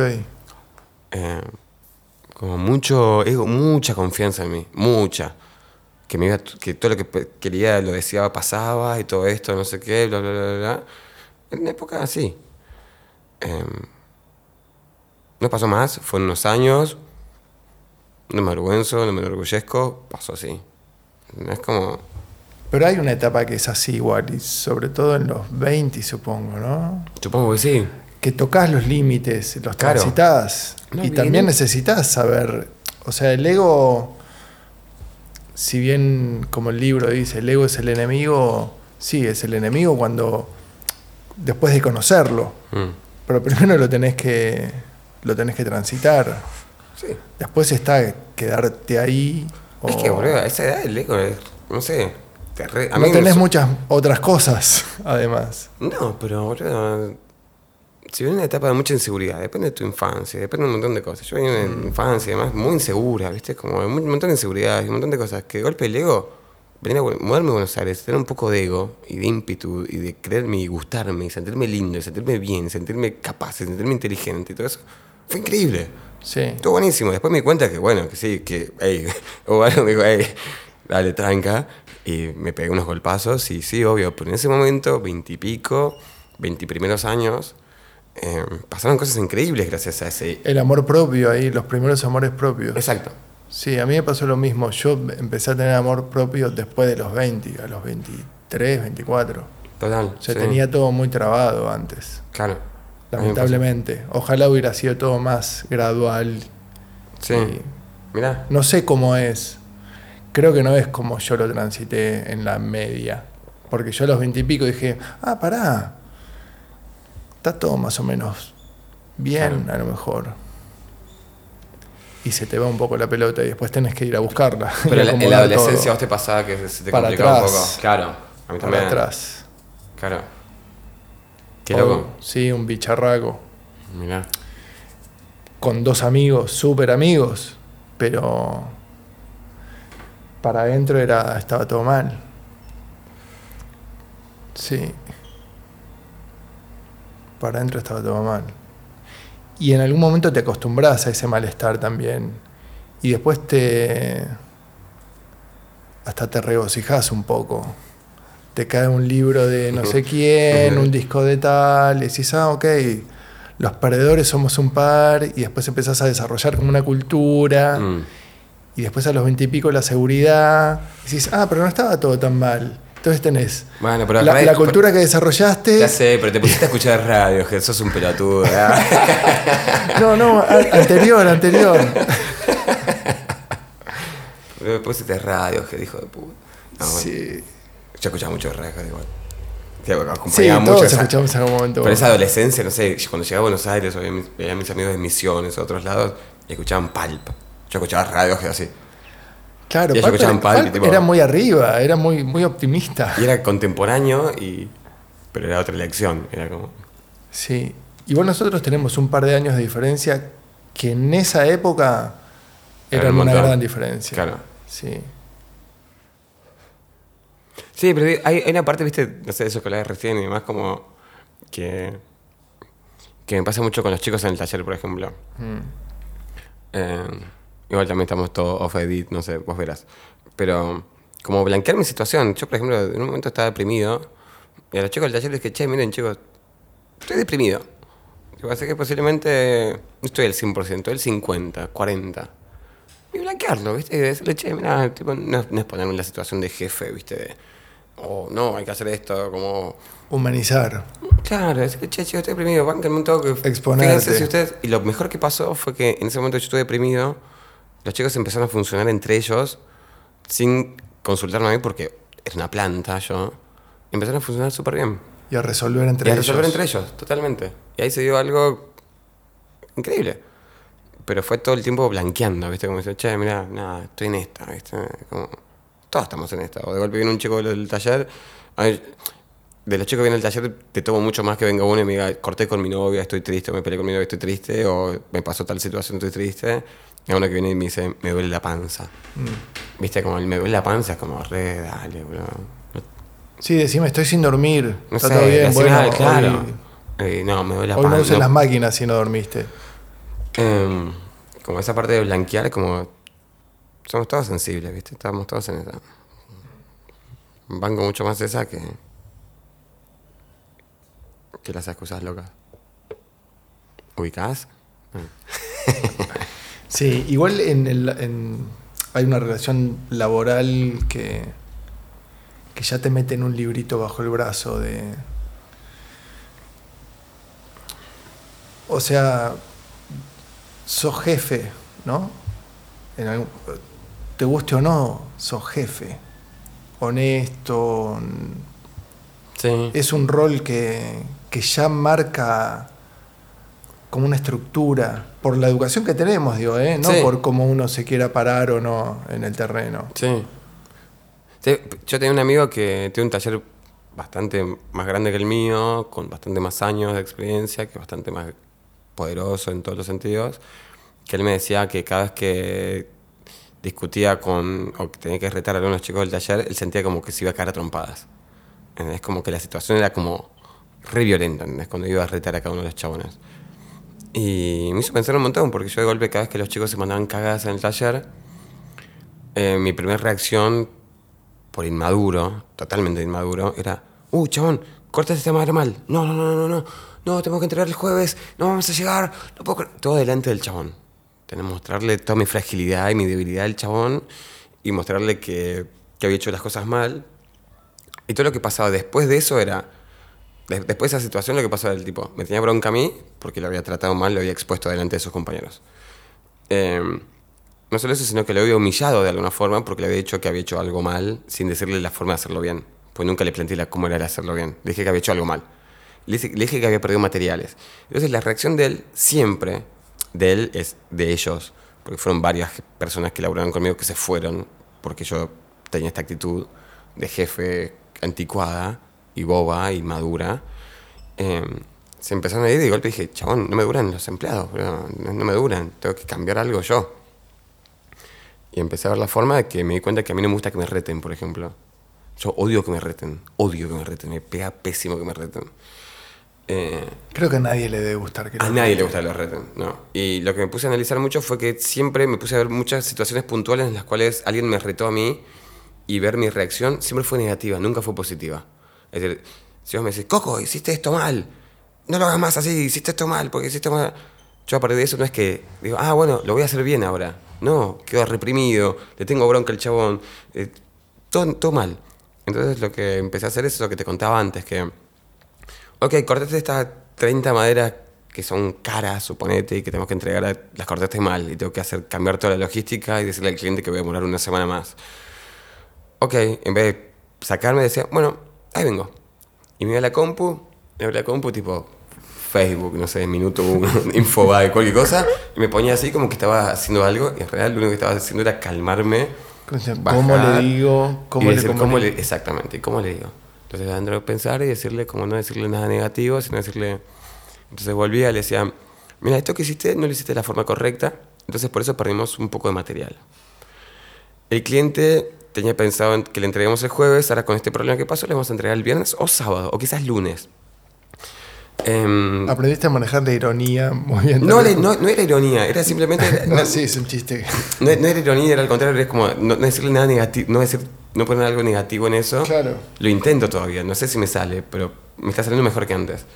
Y, sí. y, y como no retar, sino decir las formas para que te comunicar, forma, comunicarlo forma que lo pueden hacer mejor y decirle, bueno, mira, si no, si te sentís nervioso o estás en una situación particular y querés ir a tu casa, anda a tu casa, seguimos mañana, no pasa nada. Son, y siempre las frases son putos muebles, boludo. Son fucking muebles. Nadie se va a morir. No estamos haciendo trasplante de corazón. No pasa nada. nadie se va a morir porque el mueble. Ese es un gran cierre. Se lo entregues el viernes o el lunes. No Ese es un gran cierre para Eso es lo que le digo a los chicos. Los clientes a mí me dicen, no, el mueble tiene que estar ahí". Eso Claro, lo, lo absorbo sí. yo. Ese estrés lo absorbo todo yo. Por todo viene a mí, lo Me absorbo yo. imagino. Todo lo absorbo yo. Tengo ¿Cómo que no está la mesa? Pero tengo mi familia está viniendo desde. Y bueno, así. Entonces ese estrés es la que me toca a mí como jefe, absorber a mí. Y yo pasar a los chicos como, es un mueble, chicos, no pasa nada, anda tranqui, descansa, nos vemos el lunes, tomate unos días, ¿entendés? Y yo ver en mientras cómo resuelvo esa situación. Pero con eso que logro, logro un poco más de fidelidad, logro un poco más de paciencia, logro buena onda, que cuando almorcemos todos charlemos, mirarte a los ojos con un chabón que lo retaste o le dijiste, marcaste un par de errores y te los dijo, él te sugiere formas de hacer las cosas mejor, bla, bla, bla, bla, bla, logística, bla, bla. Eh, este año aproveché la cuarentena o esto que pasó como para reflexionar bastante esa parte con los chicos del taller. Los recursos humanos. Los recursos humanos. reales. RRPPPRR. Sí. Sí, que no es que digo que me está saliendo bien. Estoy en eso. No, pero por lo menos los tenés en Estoy la en mira. eso, sí. Que no, O- es, o lo que no es nada menor. O lo que cambiamos fue que me di cuenta que, que pasaba mucho era como. Que eso no boludez, pero por ejemplo en los almuerzos, cuando llegaba el almuerzo, generalmente lo que haces con todos los talleres es. Bueno, llega la hora de almorzar. Pepito y Juan se van a comprar un sándwich de milanesa a la roticería. Jorge y Javier Se trajeron un sándwich de casa. se trajeron de la casa y otro que es vegano también trajo un tupper. Sí. Y tal se va y viene Comen- y no sabemos qué hace. Comen todos a destiempo, los que comen un sándwich de milanesa quedan pipones dos horas que están laburando tipo así. El, el vegano comió solo, entonces se roscó porque nadie le habló y comió solo, entonces no sé qué. Y el otro no sé qué, no sé qué. Terminaron gastando 250 pesos cada uno en el almuerzo, cuando sus jornadas son tantos pesos. Y es un porcentaje grande. Y yo me di cuenta que si yo les, cocino yo, que a mí me encanta cocinar, gasto mucho menos plata que ellos, les cocino lo que ellos quieren, comemos todos juntos a la misma hora, charlamos y hago comida para que no queden, queden llenos pero no pipones. Entonces, que terminemos de comer, hacemos así, todos vuelven a laburar, todos contentos porque charlamos, todos comimos lo que quisimos, algo que nos hace bien. No gastaron plata de ellos, sino que el gasto lo absorbe el taller. Y yo me quedo contento con que ellos al toque vuelven a laburar. Yo guardo y lavo los platos, no sé, ordeno. Y no sabes lo que cambió eso, ¿no? Tengo uno de los chicos, por ejemplo, solo comía minutas, tipo papas fritas, huevos fritos y esto. Le fuimos inculcando, bueno, ¿qué querés comer? Bueno, empezó a meter patita de pollo, esto, no sé qué. Empezó a comer verduras y ahora come verduras con todo. Hay una chica que es vegetariana, que comemos esto. Hay un chico que no come harinas, entonces el menú es con esto, come más huevo. Ok. De todo el tiempo estoy haciendo menúes, menuces, Que se van adaptando. Que se adaptan para todos. Y, otros van adaptando también su apetito o Exacto. aprendiendo a comer. Exacto. Entonces estamos haciendo, al mediodía comemos increíble. Siempre comemos verduras, con huevos, con arroz al vapor, sin harina, sin carne. Siempre los menús del medio. Nutritivo, proteína Exacto. arriba. Todo, todo el palo y se hace- es como algo que cocino yo para los chicos, comemos todos juntos, charlamos de cosas que hay que charlar, tema vacaciones, tema Alberto ganó las elecciones, tema lo que sea, pero estamos juntos y de golpe decimos, bueno, a laburar, a laburar, y tantos pilas. Y, Qué y ahora bien. contentos y no gastaron, no sé. Eso es algo que cambió este año que está bastante piola. Sí, es positivo por todos lados. Mm. Me quita a mí bastantes horas de, de laburo. Y cocinás vos siempre. Siempre cocino yo, sí. Y es bueno para vos. tam- Hay Ya una parte mí me terapéutica tuya ahí. Tengo una parte que es... Y a ellos, además, como cocinarle a ellos. Es como, Y, y yo tengo a que vos pa- mismo, sacar ¿no? a pasear los perros todos los días. Entonces los saco a pasear, mientras los paseo, compro verduras, compro arroz, compro pollo, compro esto, compro lo otro. Y charlo con mis vecinos, es un momento que tengo ahí vecindad con el perro, comprando, no sé qué, vuelvo, cocino, los chicos comen, todo como...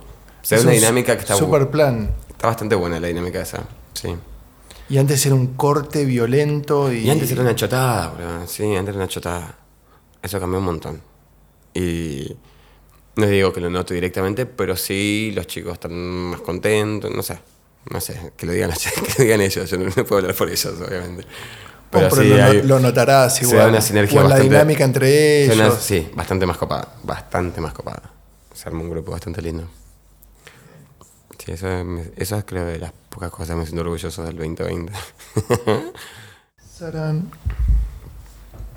Por Edit va a cambiar la marca. Y bueno, estamos buscando sponsors. Re que te sponsore una birra acá. Re. ¿Es raro? No, redaría que te sponsore una, una marca de birra. Un sponsor. ¿Un vino o una birra? Recontra da. Sí, para los nocturnos. Eh, sí, no sé. Te la tiro. Sí. Yo te la tiro. Vela. Vos vela, vos, vos, Vos, vela. vos vela. Bueno, el Chucky trajo ese cuadro la otra vez. A mí me pasó con. ¿Vos cómo llegas a Mite? Porque. No sé, creo que por Flickr. Me. No, no sé cómo llegué a Mite. Pero me acuerdo que en un momento había un, había un contrato de exclusividad. Habíamos firmado. Que era Alejo Musich, era yo, era Garabelo, Garabalo, Otto, Otto. Gara... Baldo, Garabelo. Otto Garab... Ah, ahora me... Eh, no sé, un Nunca par tuve más. esa duda. Me entró ahora. Y. Estuvo bueno, qué sé yo, estuvo bueno. Después fuimos a Arteba y todas esas cosas, estuvo bien. Pero me. Lo que decía recién me pasó con. En ese momento pintaba cuadros, bla, bla, bla. Después empecé a hacer las topografías, hacer esas cosas, esos montajes de topografías grandes, gigantes. Y hubo un momento que, no sé, 2017, 2018, que empecé a notar que eran. que siempre hace lo mismo, que me, ya me da paja. Que queda como si está bueno todo, porque te dan un contexto siempre que está bueno, era grande, siempre era como muy grandilocuente el espacio y todo. Muy, Pues ya lo que yo tenía para decir no era nada, ¿viste? Ya no tiene nada que decir con eso. ¿Vos sentías que te repetías a vos mismo? Sí, ya me aburría, ya me da paja. Me paja. Mm. Y entonces decidí dejar de hacer. Esa, la última fue en Faca, esa muestra, ¿te acordás de esa muestra que Sí, hice? me acuerdo del caballo.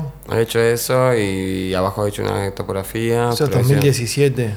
Ponele, 2017, 2018. Y dije, ya está, no voy a hacer más nada hasta que tenga realmente ganas de hacerlo. Tipo, no cuando, o sea, eso te iba a preguntar, topografías es como una especie de, de lenguaje o de sistema que vos encontrás como, ok, yo voy por acá. ¿Eso fue pensado o, o te surgió y dijiste, ah, gustó? No.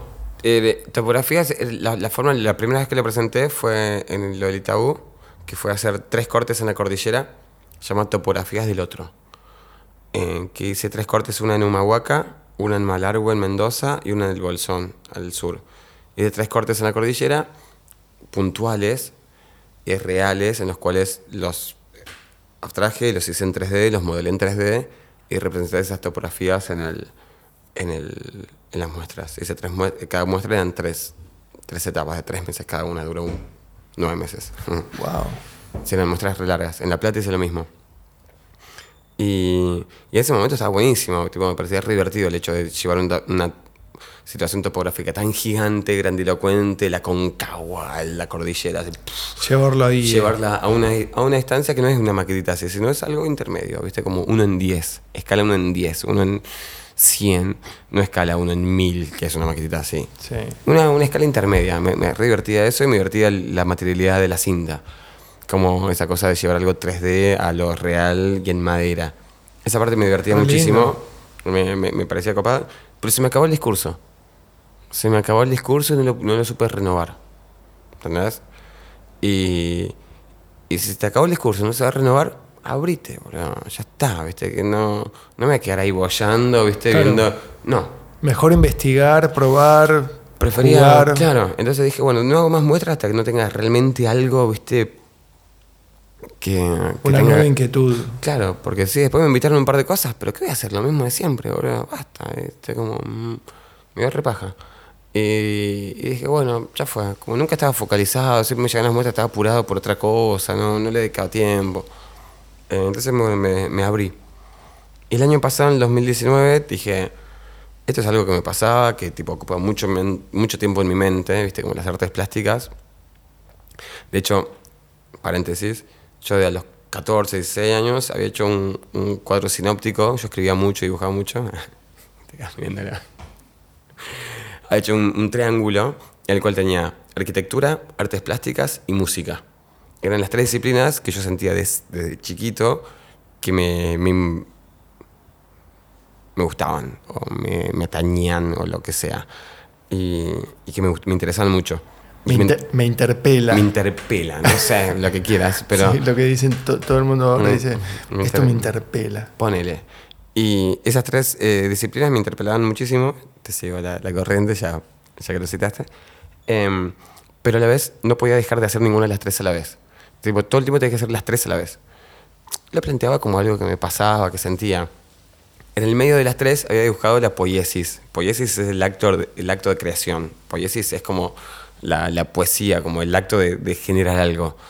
En, en no sé qué digamos. Que interpela a las tres. Exactamente. Entonces siempre en el medio de las tres cosas tenía arquitectura, artes plásticas y música, y siempre en el medio estaba yo, que era la poesía, que era lo que yo sentía, que era el hombre frágil, la pelotudez, lo, el sentimiento, las novias, los viajes, las fotos, la melancolía, esas cosas. Y mm, entonces ese cuadro cuando lo hice, lo hice como resentido. Por ahí tengo 36, eso lo hice a los 14, tengo 36 años y sigue siendo exactamente igual. No puedo dejar de hacer música, no puedo dejar de hacer arquitectura, no puedo dejar de hacer artes plásticas, nunca. Hago las tres, nunca soy bueno en ninguna de las tres, porque nunca me destaco en ninguna de las tres particularmente, pero siempre estoy con las tres tocándolas a la vez porque no puedo dejar, tipo, no puedo dejar de hacer música cinco años por dedicarme a esto, no puedo dejar de hacer, no, no puedo. No. Hago, tengo que hacer las tres a la vez porque me, me, Porque me, sí, me porque atañen, sí. Eh, me interpelan.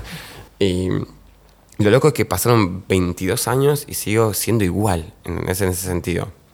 Como me...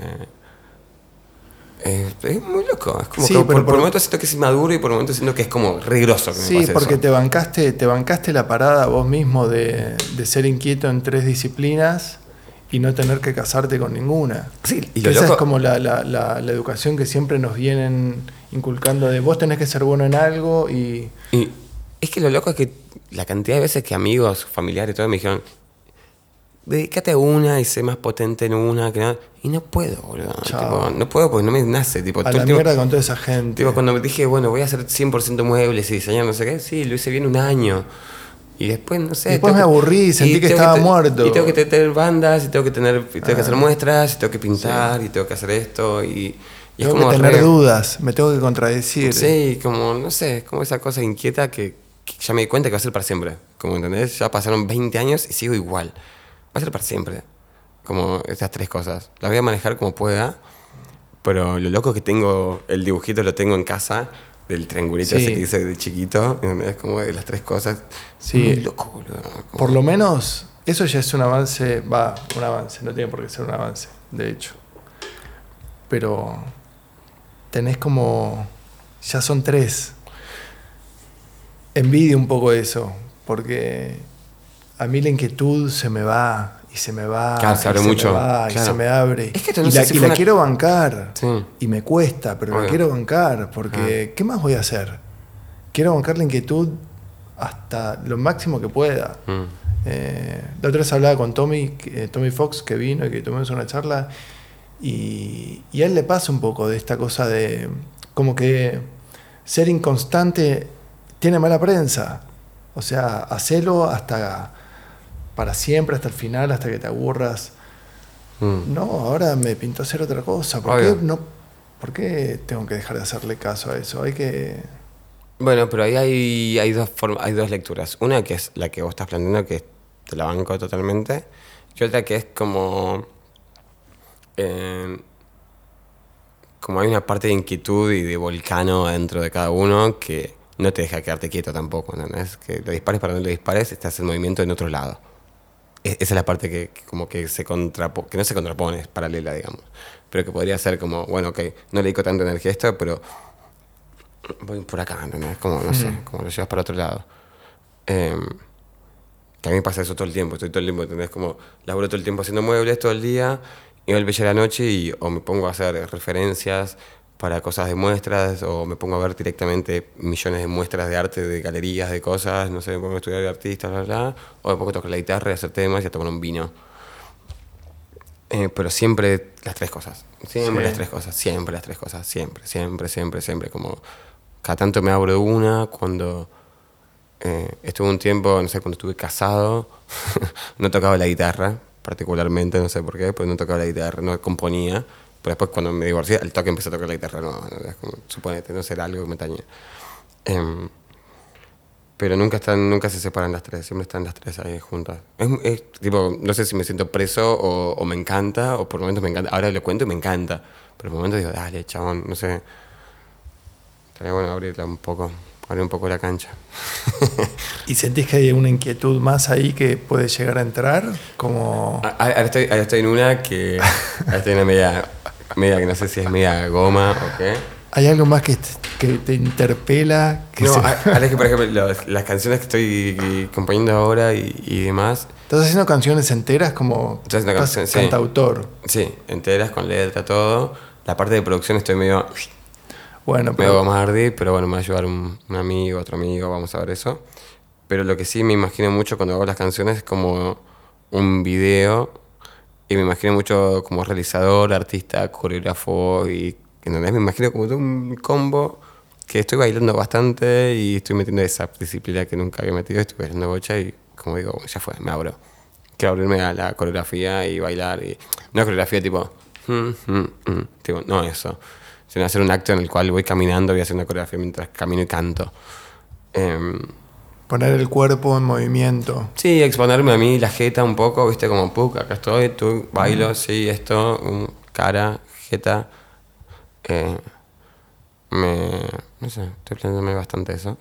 Y me dan ganas como de, de- de como disciplina meterme un poco en el video.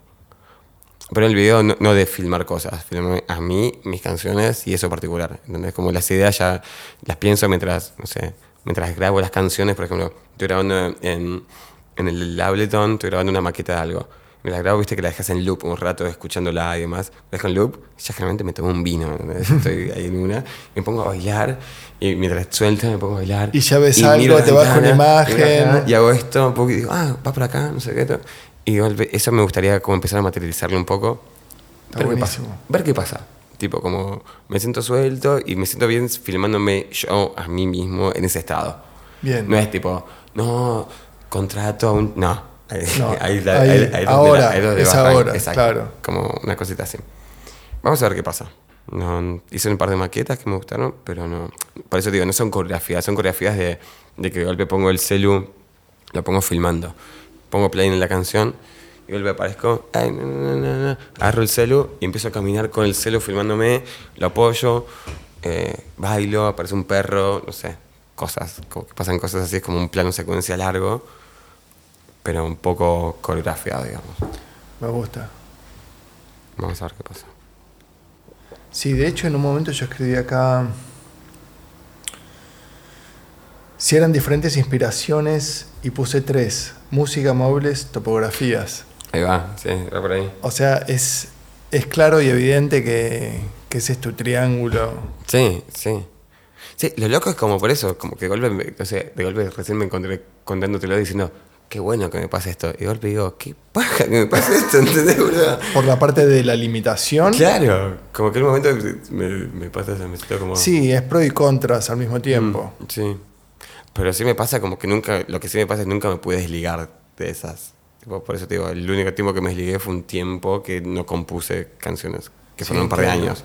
Bueno, ahí yo tengo una guitarra que yo creí que en un momento que la música ya fue, pero no, no puedo evitarlo. Siempre tengo una guitarra, Obvio. aunque sea malísima, aunque esas cuerdas las tengo que cambiar hace años, pero siempre caigo ahí, en algún momento paso por ahí.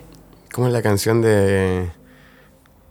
del compilado de. que- ¿De, que- de Baglietto? no, boludo, la canción tuya de la banda. Tocarme los pies. Mojarme los pies. Moja, mojarme y tuve, y tuve que pensar pies. profundo, sí. Descubrí que es vital para mí, corazón. Más. Compilado, ¿cómo era el compilado que salió? Kid Art. Kid Art, qué buenos compilados Kid Art. boludo. Sí. Uf. Me escucharía un compiladito Kid Art ahora, ¿eh? Re. Re, boludo. Sí, ahora buenos, uno. boludo. Puso Él Mató. Sí, estaban buenísimos. Él mató Tormenta Roja. Él mató antes de Él Mató. Sí, eh. muy buenos compilados Art. Habían dos o tres fueron, no fueron más que eso. Sí, Pero estaban buenísimos. estaban buenos, sí. Estaban muy buenos. ¿Y por qué tenías ese compilado? ¿Vos habías metido algo ahí? No, era muy fan del indie. Coleccionista de, de bandas. ¿Eso que fue 2003, ponele, 2004? Sí, ponele. Sí. O sea, me gustaba mucho cubrir banditas locales chiquitas, no sé, ubitas, me encantaba eso. Sí, había un, había. Estaba todo el todo el mundo o tocaba o tenía una banda o, o se había ido de otra banda. Obvio, sí, obvio. Todos tocaban algo. El, el otro día, cuando fue el, el lunes a la noche, me dio insomnio. Hay una chica chilena que me gusta mucho, que se llama Dadalú, que era música, en un momento hacía discos y le iba muy bien. Y se, dio cuenta que lo suyo era como eh, hacer canciones y animar y hacer canciones una por día. Y depende de cómo se levantaba, hace una canción y tipo no edita discos, nada. Ella graba una canción todos los días y se hace una animación de lo que le pasa, de lo que está hablando ese día. Y de golpe estando en Chile, en el contexto de Chile, hizo un par de cosas con medias sociales. Y pero de golpe el otro día es una canción de un pedo de que ella diciendo, mmm, me tiro un pedo y lo huelo y me gusta y no puedo creer y me da vergüenza, no sé qué. Hizo una animación en la cual ella estaba y se tiraba un pedo y salía como una estrellita de la cola y se da vuelta como que lo olía y le gustaba un poco y un poco le da vergüenza. Es una canción es increíble, tipo, una canción muy boba, pero una canción que hizo en el día. Después el día se olvidó, hizo otra canción. Hace una canción por día o, o, más o menos no tiene una rigidez de una canción por día. Okay. Pero es una genia, es una fucking genia. Y ella cada tanto se pone a compartir música. Y la otra noche, me, el lunes a la noche, me puse a ver cosas que había compartido y, y empecé a viajar en, tipo, en Spotify de chilenos, de, de, Siempre soy muy fan de los chilenos, yo, obvio. Y empecé a viajar en, en, chilenos como indies nuevos que tenían un temita editado en Spotify. Te metes el usuario en Spotify y tiene un tema. Otra tiene dos temas. Y... Sí, cambió el modo de editar ahora, ¿no? Total. Sí. De un tema. Dos. No, ahora estamos grabando un tema. Pero está, pero está buenísimo, si que lo pongas Sí, en está Spotify, bueno. está genial. Está re bueno. Obvio. Que no sea. Ya está, si es la Pero- plataforma, vamos ahí. ya Pero está. que no se tomen dos años para un tema, ¿no? Qué paja. Porque a veces pasa eso. Qué paja. Yo vengo de, de- de la costumbre de un disco por año de, la- de los grupos. Que tampoco es tanto. 12 canciones, dale. Hmm. ¿Ustedes cómo componían con los animales? ¿Era caótico, democrático, Re democrático. Re contra democrático. demasiado democrático? No, el- no, de hecho, el primer disco fue fluyó muy increíble. ¿Coplas ese primero? Coplas es el primero. Fue increíble. La verdad que el, el- el momento de cuando grabamos coplas con los chicos, con Juan y con, y con Eche, tipo, lo, lo tengo en una coronita como de los mejores momentos de mi vida. Me, me sentí muy bien, con ellos me sentí increíble. Me pareció increíble, fue increíble eso. Cómo lo grabamos, cómo nos conectamos, me, pareció muy zarpado. Tipo, nunca logré eso con otra gente tocando. Viste, cuando nos conocimos al toque, bueno, dale, grabamos. Buenísimo, fue buenísimo. Siento como, lo escucho, eh, a coplas lo escucho. Ese disco lo escucho cada tanto y, y además lo loco fue lo que, no sé, tiene seis temas el disco o siete temas y fueron dos, dos y dos. Es como, fue, fue muy democrático, pero casualmente, no fue que, que dijimos, no, pongamos dos temas tuyos. dos". Fue como, Juan trajo dos temas, yo traje dos temas, y de casualidad nos gustaron eso, editamos eso, no, no hubo ningún tema, en ese momento no había ningún tema de ego, nada, era como nos gustaban los temas, salían. Qué lindo. Juan los editaba la concha, ahora tiraba ideas de la puta madre, Eche cantaba como una, una princesa de, de arriba de una tarima con una flauta, tocaba flauta, boludo, Eche increíble. Y, y yo ahí bancando un poco más la, la rítmica, ¿viste? Como esa cosa. Y estuvo buenísimo. Esa- después, bueno, después cuando hicimos Cordes en Europa, de maqueta venía genial, pero bueno, pasó eso que decías, como la grabación, por querer producirlo más, se prolongó un montón de tiempo. Yo laburaba, entonces no podía participar todo el tiempo, entonces delegaba un montón de cosas, de las cuales después no me podía quejar, obviamente, porque las había delegado, pues no había participado en esas cosas. Y ahí se puso un poco más como, no sé, no escucho tanto. Corres en Europa me parece un discazo, pero no lo escucho, tipo, no, no, no me da placer escucharlo en mi casa Ok. porque no sé, me, me hace acordar o, o no me gusta el resultado final y demás. Pero Coplas me hace acordar. Coplas me parece. Me siento muy orgulloso de Coplas y la relación con Juan y con Eche en esa época me pareció increíble. Me pareció como mega increíble. Tipo, conexión muy zarpada. ¿Está en Spotify? ¿Coplas? Coplas no. Eh, lo iban a subir ahora una, un sello de España. Sé, siempre como en Superforro siempre nos pasó eso, como todo el tiempo estaban por pasar cosas increíbles, nos escribían de, de Londres, de sellos de España, de Estados Unidos, de México. Y de Como tocar- siempre a punto de... Siempre a punto de decir, salieron, tipo, fuimos a tocar a Brasil, hicimos una gira en Europa en un momento, estuvo buenísimo, todo, pero todo el tiempo iban a pasar cosas increíbles que no terminaban pasando. Por nuestra dinámica igual, pues somos unos limados, tipo, demoramos un mes en contestar un mail. ¿Entendés? A ese nivel. Demoramos un mes en contestar un mail. Vos Un mail importante. Sí, era un. Nos invitabas a tocar en México y nosotros un mes después te decíamos, ah, hola, sí, dale, nos recopa. Ya había ¿México pasado. la calle o...? sí, unos limados. Tipo, me da culpa de eso, tipo, me hago recontra cargo de ser parte de esa limadez de no demorar tanto en contestar mails. Unos limados. Em, bueno, por eso se virtuó todo un poco. Pero bueno, pasaron cosas, si hubiéramos sido un poco más pilas, hubieran pasado millones de cosas, porque el concepto está bueno y, y había mucha respuesta del público en un momento. Sí, en un momento nos iba bastante bien. Y tocábamos, nos invitaban a lugares grandes, tocamos en lugares muy grandes y, y ya estamos medio, viste, como cuando tocas en lugares muy grandes que vas a tocar un, un lugar chico y decís, "Mm". Y ya, sí, ya pasó, no sé, estaba re bueno, estaba re bueno. Siempre ¿Este qué, es, ¿Este qué queso es? ¿Pategras? Mm. Mm, este Chateau Richelieu no, tiene- no está estacionado como yo pedí que esté estacionado.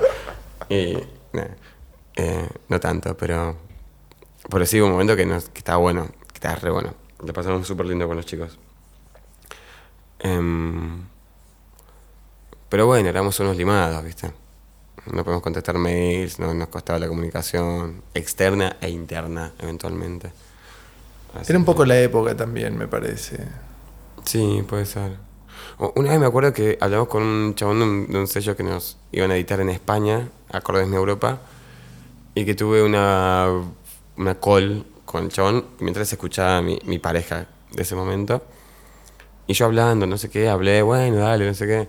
Y terminé la call y dije, bueno, sí, al final, bueno, nos van a editar. Y mi pareja me dijo, ¿no te das cuenta de lo que te dijo el chabón? Te dijo que, que no le está gustando lo que están haciendo, que parece que no los van a editar. Y yo decía, no, no dijo que sí. Ese nivel de desconexión De- con la realidad totalmente. tenía que ella me decía, boludo, te está, Te dijo que no. te está diciendo que casi que lo están fletando. Y yo diciendo, no, está todo bien, está todo buenísimo. Se está haciendo el cool, medio el anti, pero está no, todo no, bien. un nivel de desconexión que nada, me, me hago cargo totalmente de, de todas esas cosas. No, no las. No las. No me las reprocho, me hago cargo. Tipo, sí, fue así. Hay que atravesarlas. Sí. Pero bueno. Pero en un momento dije, bueno, la música está como. Bueno, los chicos nos separamos. Dije, bueno, como, bueno, ¿qué onda hacer música? No sé qué. Y este 2020. Y el año, el año pasado hice clínicas de arte. Hice una clínica de arte que. de acuerdo. Quise conectar con mi arte plástica de nuevo, ¿viste? Como, Sí. Dije, bueno, dejé de hacer muestras porque no me gustaba más hacer muestras. Sentía que estaba haciendo una mierda. Pero tengo ganas de hacer algo. Vamos a hacer clínica de arte. Me recomendaron lo de Luis, no sé qué. Empezamos a ir a, a esa clínica. Hice todo el año, estuvo buenísimo. Pero terminó el año y me di cuenta que quería grabar un disco. ¿Entendés? Bueno, está bien, es el Sí. camino que tuviste que atravesar. sí, le escribí a Luis y le dije, che, Luis, mira, este año no voy a Gracias seguir- por todo, voy a grabar un disco. Me- tu año de clínica me hizo dar cuenta que quiero grabar un disco, no quiero hacer plásticas. Y, y este año como lo arranqué re en ese plan. Luis está pensando todavía, ¿no? No, pero él, él tomó, él tomó, él tomó súper bien. Eh, de hecho, la, como en un momento había que, teníamos, una, una, teníamos que hacer que una, uno de los ejercicios era que una obra nuestra nos hable a nosotros. Ok. Cada uno encontrar la forma que la obra hable, pero no hablarla de uno. Es decir, vos hiciste esta obra Sí. y vos en ningún momento te pones en primera persona vos. Ahora la, la obra habla. Ok. Chao, vos no existís, nadie existió, ahora habla la obra. Y, y tenías la forma que quieras. Yo tenía una obra que eran unas nubes de bolitas de madera, una escultura, y la forma de hablar para mí era con una canción. Entonces hice una canción para eso, y cuando le hice conecté con la composición, con la guitarra, con todo. eh, no sé, como que a la gente que le mostré les re gustó, porque, no sé, estaba bueno lo que había pasado. Y conecté un montón de nuevo con la música a partir de ese ejercicio, ¿entendés? Y- Genial, o sea, refuncionó. Re funcionó, sí. Eh, para otro lado, Sí, funcionó. pero funcionó. Llegaste ahí igual. Sí. Y este año lo empecé como recibido como, bueno, vamos a grabar un disco o temas o lo que mierda sea, pero me dedico tipo una o dos veces por semana me quedo tocando la guitarra, mejorando temas viejos, grabando, haciendo letras. ¿Y qué haces? ¿Te sentás? ¿Tenés como el oficio de, bueno, hoy me voy a sentar un par de horas a, a trabajar música, a trabajar estas canciones? ¿O esperás que la inspiración te atraviese y tener ese, ese entusiasmo y ese ímpetu de, ah, bueno, ahora siento que tengo que tocar la guitarra, toco la guitarra? Eh, ¿Qué me viste cara de hippie, boludo? Un poco. un poco. Eh, no, no, cero. Eh, no, te dan ganas. Estoy así, te- siempre tengo la guitarra al lado. Tengo, como en mi oficina tengo la guitarra acá y en el cuarto tengo otras guitarras. Entonces, siempre donde estoy, hago, ah, quiero tocar la guitarra. así, y tengo una guitarra. Entonces, como ya, ya en ese sentido ya está lista todo. Para... Un metro y medio Sí, siempre a un, a un metro y medio tengo una guitarra eléctrica y criolla. Y, por contrato. en serio, pero es verdad eso. Y le. em, entonces de golpe estoy así, escucho algo y digo, uh, qué ganas de tocar la guitarra. Pausa. Guitarra. Chan, chan, O sea, chan. sos chan, más chan. impulsivo. Sí, re impulsivo, re impulsivo. Sí, nu- nunca digo, hoy la tarde termino de laburar y me voy a poner a tocar la guitarra. No, jamás. Y, para cerrar las canciones tampoco, nunca hay una cuota de, bueno, ok, tengo que cerrar esta letra que me quedó. No, cerrar las canciones a nivel letra y estructura, sí, la, la cierro una yo parte que es como y demás. La- física. La, la parte que no cierro es en producción porque... eh, Ahí delegás. Y boludo, no puedo abarcar todo, tipo, no puedo, eh, para meterme a producir en Live Ableton o en tal programa o tal, necesito tal cosa, tal plugin, tal cosa, y tengo que estar No, un par de semanas sentado 100% de eso y, y tengo laburo, tengo un montón de cosas y no puedo sentarme para eso, por eso me di cuenta que quería grabar un disco, empecé el año pensando que iba a grabar un disco como bien low-fi, grabado por mí mismo, yo solo y demás, sí. y a medida que pasa el año me di cuenta que, que soy muy low-fi. muy low-fi. Entonces, Low, low fi. entonces lo que estoy haciendo es cerrando un poco las canciones y de golpe ir a visitar amigos productores y de golpe veo a este amigo que me produjo por este lado que me copa, y yo ir con las ideas ya y armar un- una banda o, o- o que me grabe y, y publicar algo así. ¿Y qué haces? Eh, Estrofa, estribillo y, y listo. ¿Y, este, ¿Y esta intro? ¿O haces un demo? Decís, bueno, esta es la canción entera. ¿Grabás un demo o grabás ideas? no, primero, eh, uh, muy buena pregunta. Le, te felicito, man, muy buena pregunta. No, no, son años. Al pedo. Al pedo. Acá al pedo. Acá al Y- pedo. Em, no, como generalmente me sale como una, una melodía pop. si querés, un estribillo como. Una melodía de voz. Una melodía de voz que es como la que. Y sin palabras directamente. sí, como Ese lo tengo. ¿Lo tenés ese? Ese salió. Y me compré un depa con Que eso. termina y se prende un pucho y están de balcón, se Ah, con- dos depas me compré con eso. Ahí va. Dos depas. Que Uno- uno en Mardel. Imprime el logo y. sí. Em, sí, como acá hago, hago melodías hasta que hay una que Lo me gusta. primero digo, que te ataca esta- es el estribillo. Sí. Y después con ese estribillo lo que estoy haciendo mucho es como lo subo y mantengo como una melo, por ejemplo, tar tarara, tararara, tararara, tararara. Como hago, hago ese ejercicio como tenés como la misma repetición de frase llevada a distintas notas y voy probando cómo mi voz va con esa nota. Entonces después eso o lo uso como forma de la canción o lo uso para encontrar en qué nota queda mejor mi voz con esa melodía. Entiendo. Y ese ejercicio hago como siempre al principio. Y después eso, bueno, eh, Phil Collins me llamó, me dijo, venite a Los Ángeles.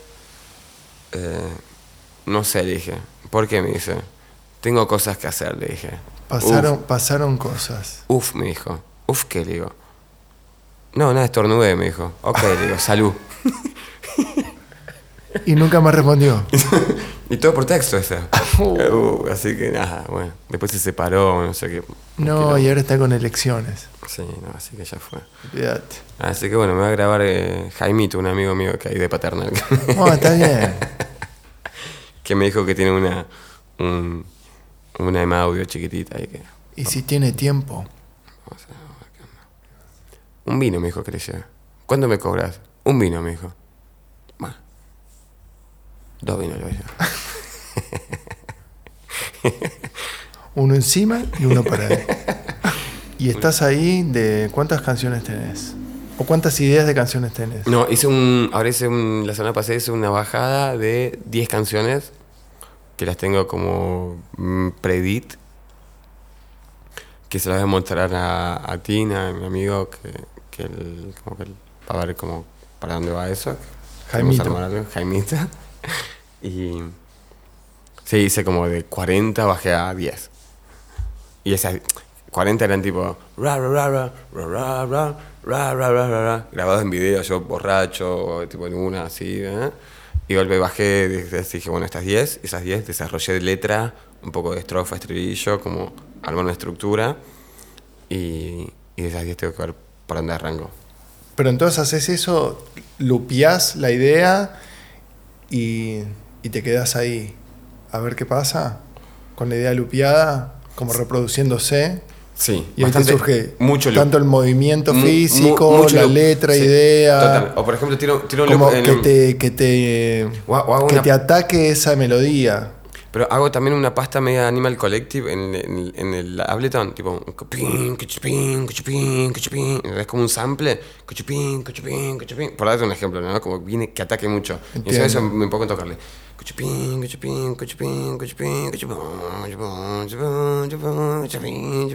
Como eh, bu busco siempre como esa rítmica de hacer tres, no sé qué, y ahí me surgen las melos. Eh, entonces, Busc- buscás como el estado. sí, exacto. sí, Vas a esa cosa medio Sí. casi meditación. Generalmente las pastas que hago son como de cosas de pegar cosas de baterías con sintes que laburen juntas, ¿viste? Y después las linkeo por ahí con algunos efectos y demás. Y no sé, como esa, esa parte. Y lo loco que eso le grabo con guitarra criolla encima. What? Está no sé por qué sigo grabando en criolla.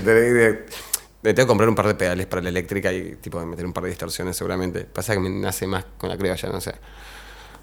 Soy Sos hippie. soy hippie. Soy tiki. Sí, algo pasa con eso. Soy hippie, hijo de puta. Al hablar. Y por eso lo odias tanto. A mí me pasa a lo mismo. todos los micrófonos. Qué bueno, qué bueno que estés reconectando con la música. Yo grabo muchas ideas en. Me pasa que eh, eso que te decía, no puedo, no puedo abandonar la guitarra. Claro. Nunca fue un objetivo igual, ah, no, yo no toco más la guitarra. Pero me vuelvo a encontrar agarrándola entre o cocinando o lo que sea y, y pasa algo y sale algo y digo, fiaca que logra, que bueno, a ver el celular. Grabo esto. Na, na, na, ¿Y te grabas videito o cómo te grabas? Del audio. Entonces tengo como una librería de... Yo, yo lo que hago, me grabo, ideas. me grabo en video para no olvidarme los acordes. Ah, es bueno. Porque me grabo en audio y después tengo que estar buscando Sí, los acordes. Porque no, que- entonces. No, no me gusta mi cara cuando me grabo en videos, obviamente, pero me, me hace acordar qué acordes hice, porque por ahí pongo el capotraste acá y es reconocible, si no, Lo tomo. Lo retomo. tomátela toda. Bueno. Dale. Vamos a hacer una pausa. Re- eh, recuerden amigos del interior, si vienen desde Ezeiza, que hay clima nublado, hay corte en Panamericana en ruta del kilómetro 8 y en eh, ruta provincial número 14 hay un corte por reclamo salarial en kilómetro 40. La temperatura es de 18 grados, el tiempo está parcialmente nublado y son las 5.45 de la tarde. Vamos a una pausa y volvemos con mucho más.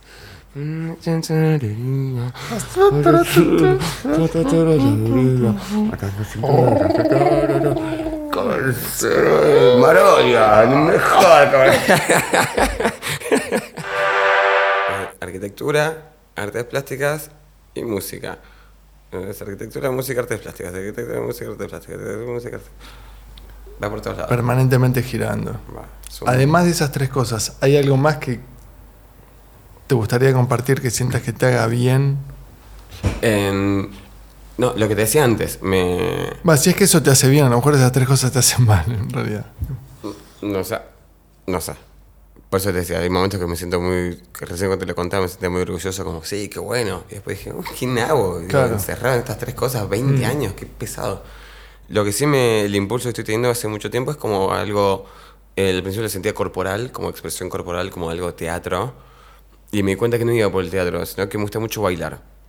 Me gusta mucho bailar y, y lo siento bastante y lo practico mucho. Y todo fin, sí, sí o sí tengo que bailar un rato por semana o al toque. Tipo, nos juntamos a comer acá en tu casa, ponemos música fuerte y yo me voy a poner a bailar.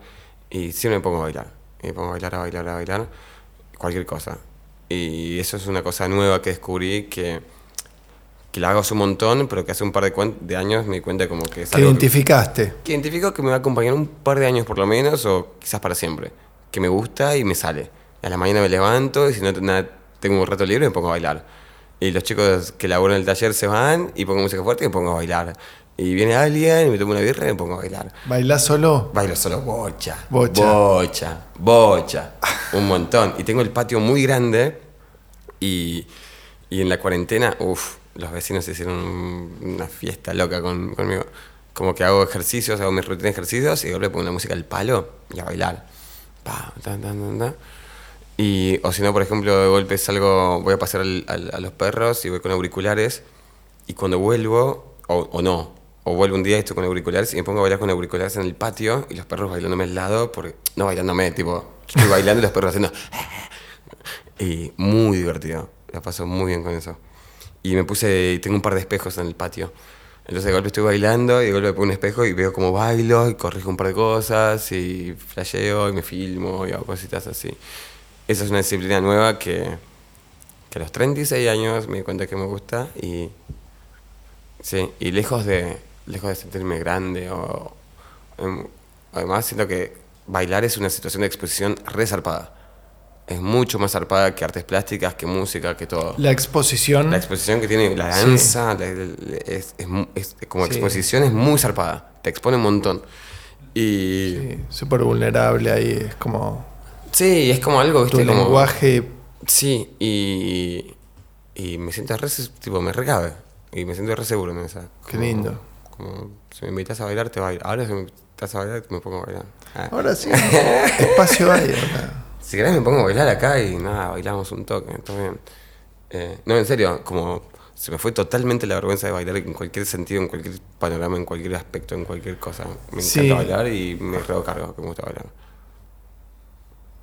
Está re bueno. Tiene como un poder ahí ritualoso. Sí, sí, al principio me lo confundía con que si me gustaba expresión corporal o teatro. Y después me di cuenta que no, que no iba por ese lado, que era por... Que hay un beat, que hay un Exacto, ritmo. Exacto, me gusta el beat, el ritmo y Sí. bailar. Por eso lo conecto tanto con los temas que hago, que es como pam, pam, pam, pam, que me quiero filmar a mí mismo bailando y demás.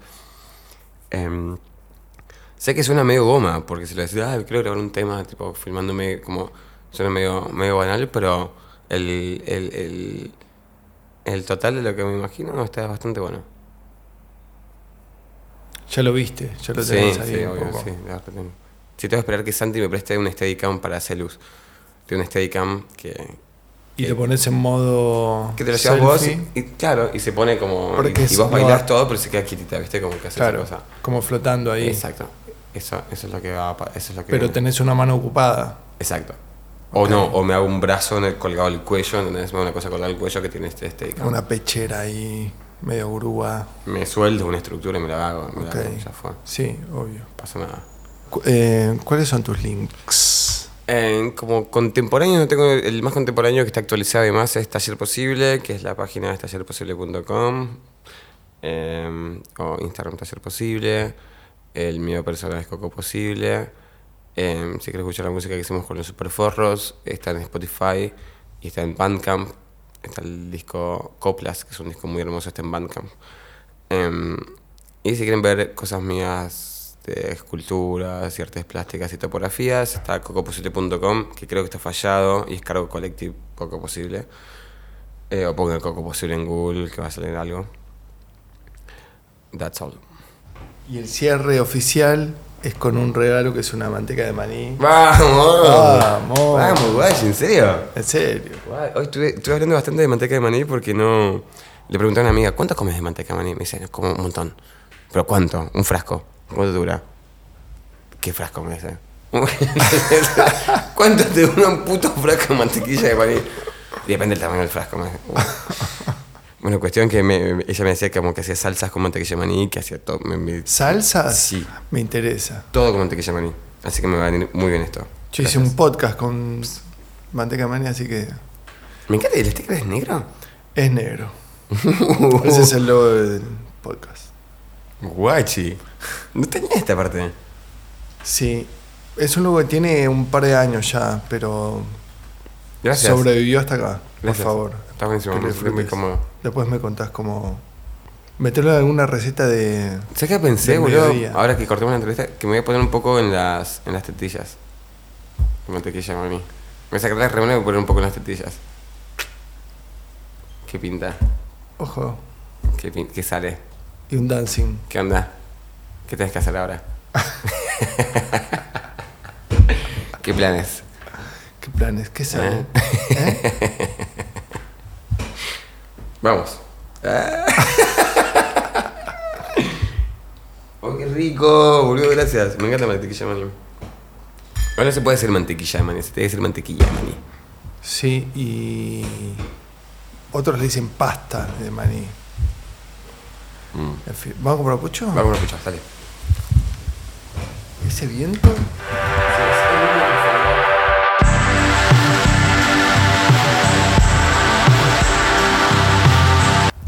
Si la gente quiere... ¿Cuáles son tus links? Qué, qué sexy se pone. qué bebotea. qué bebotea.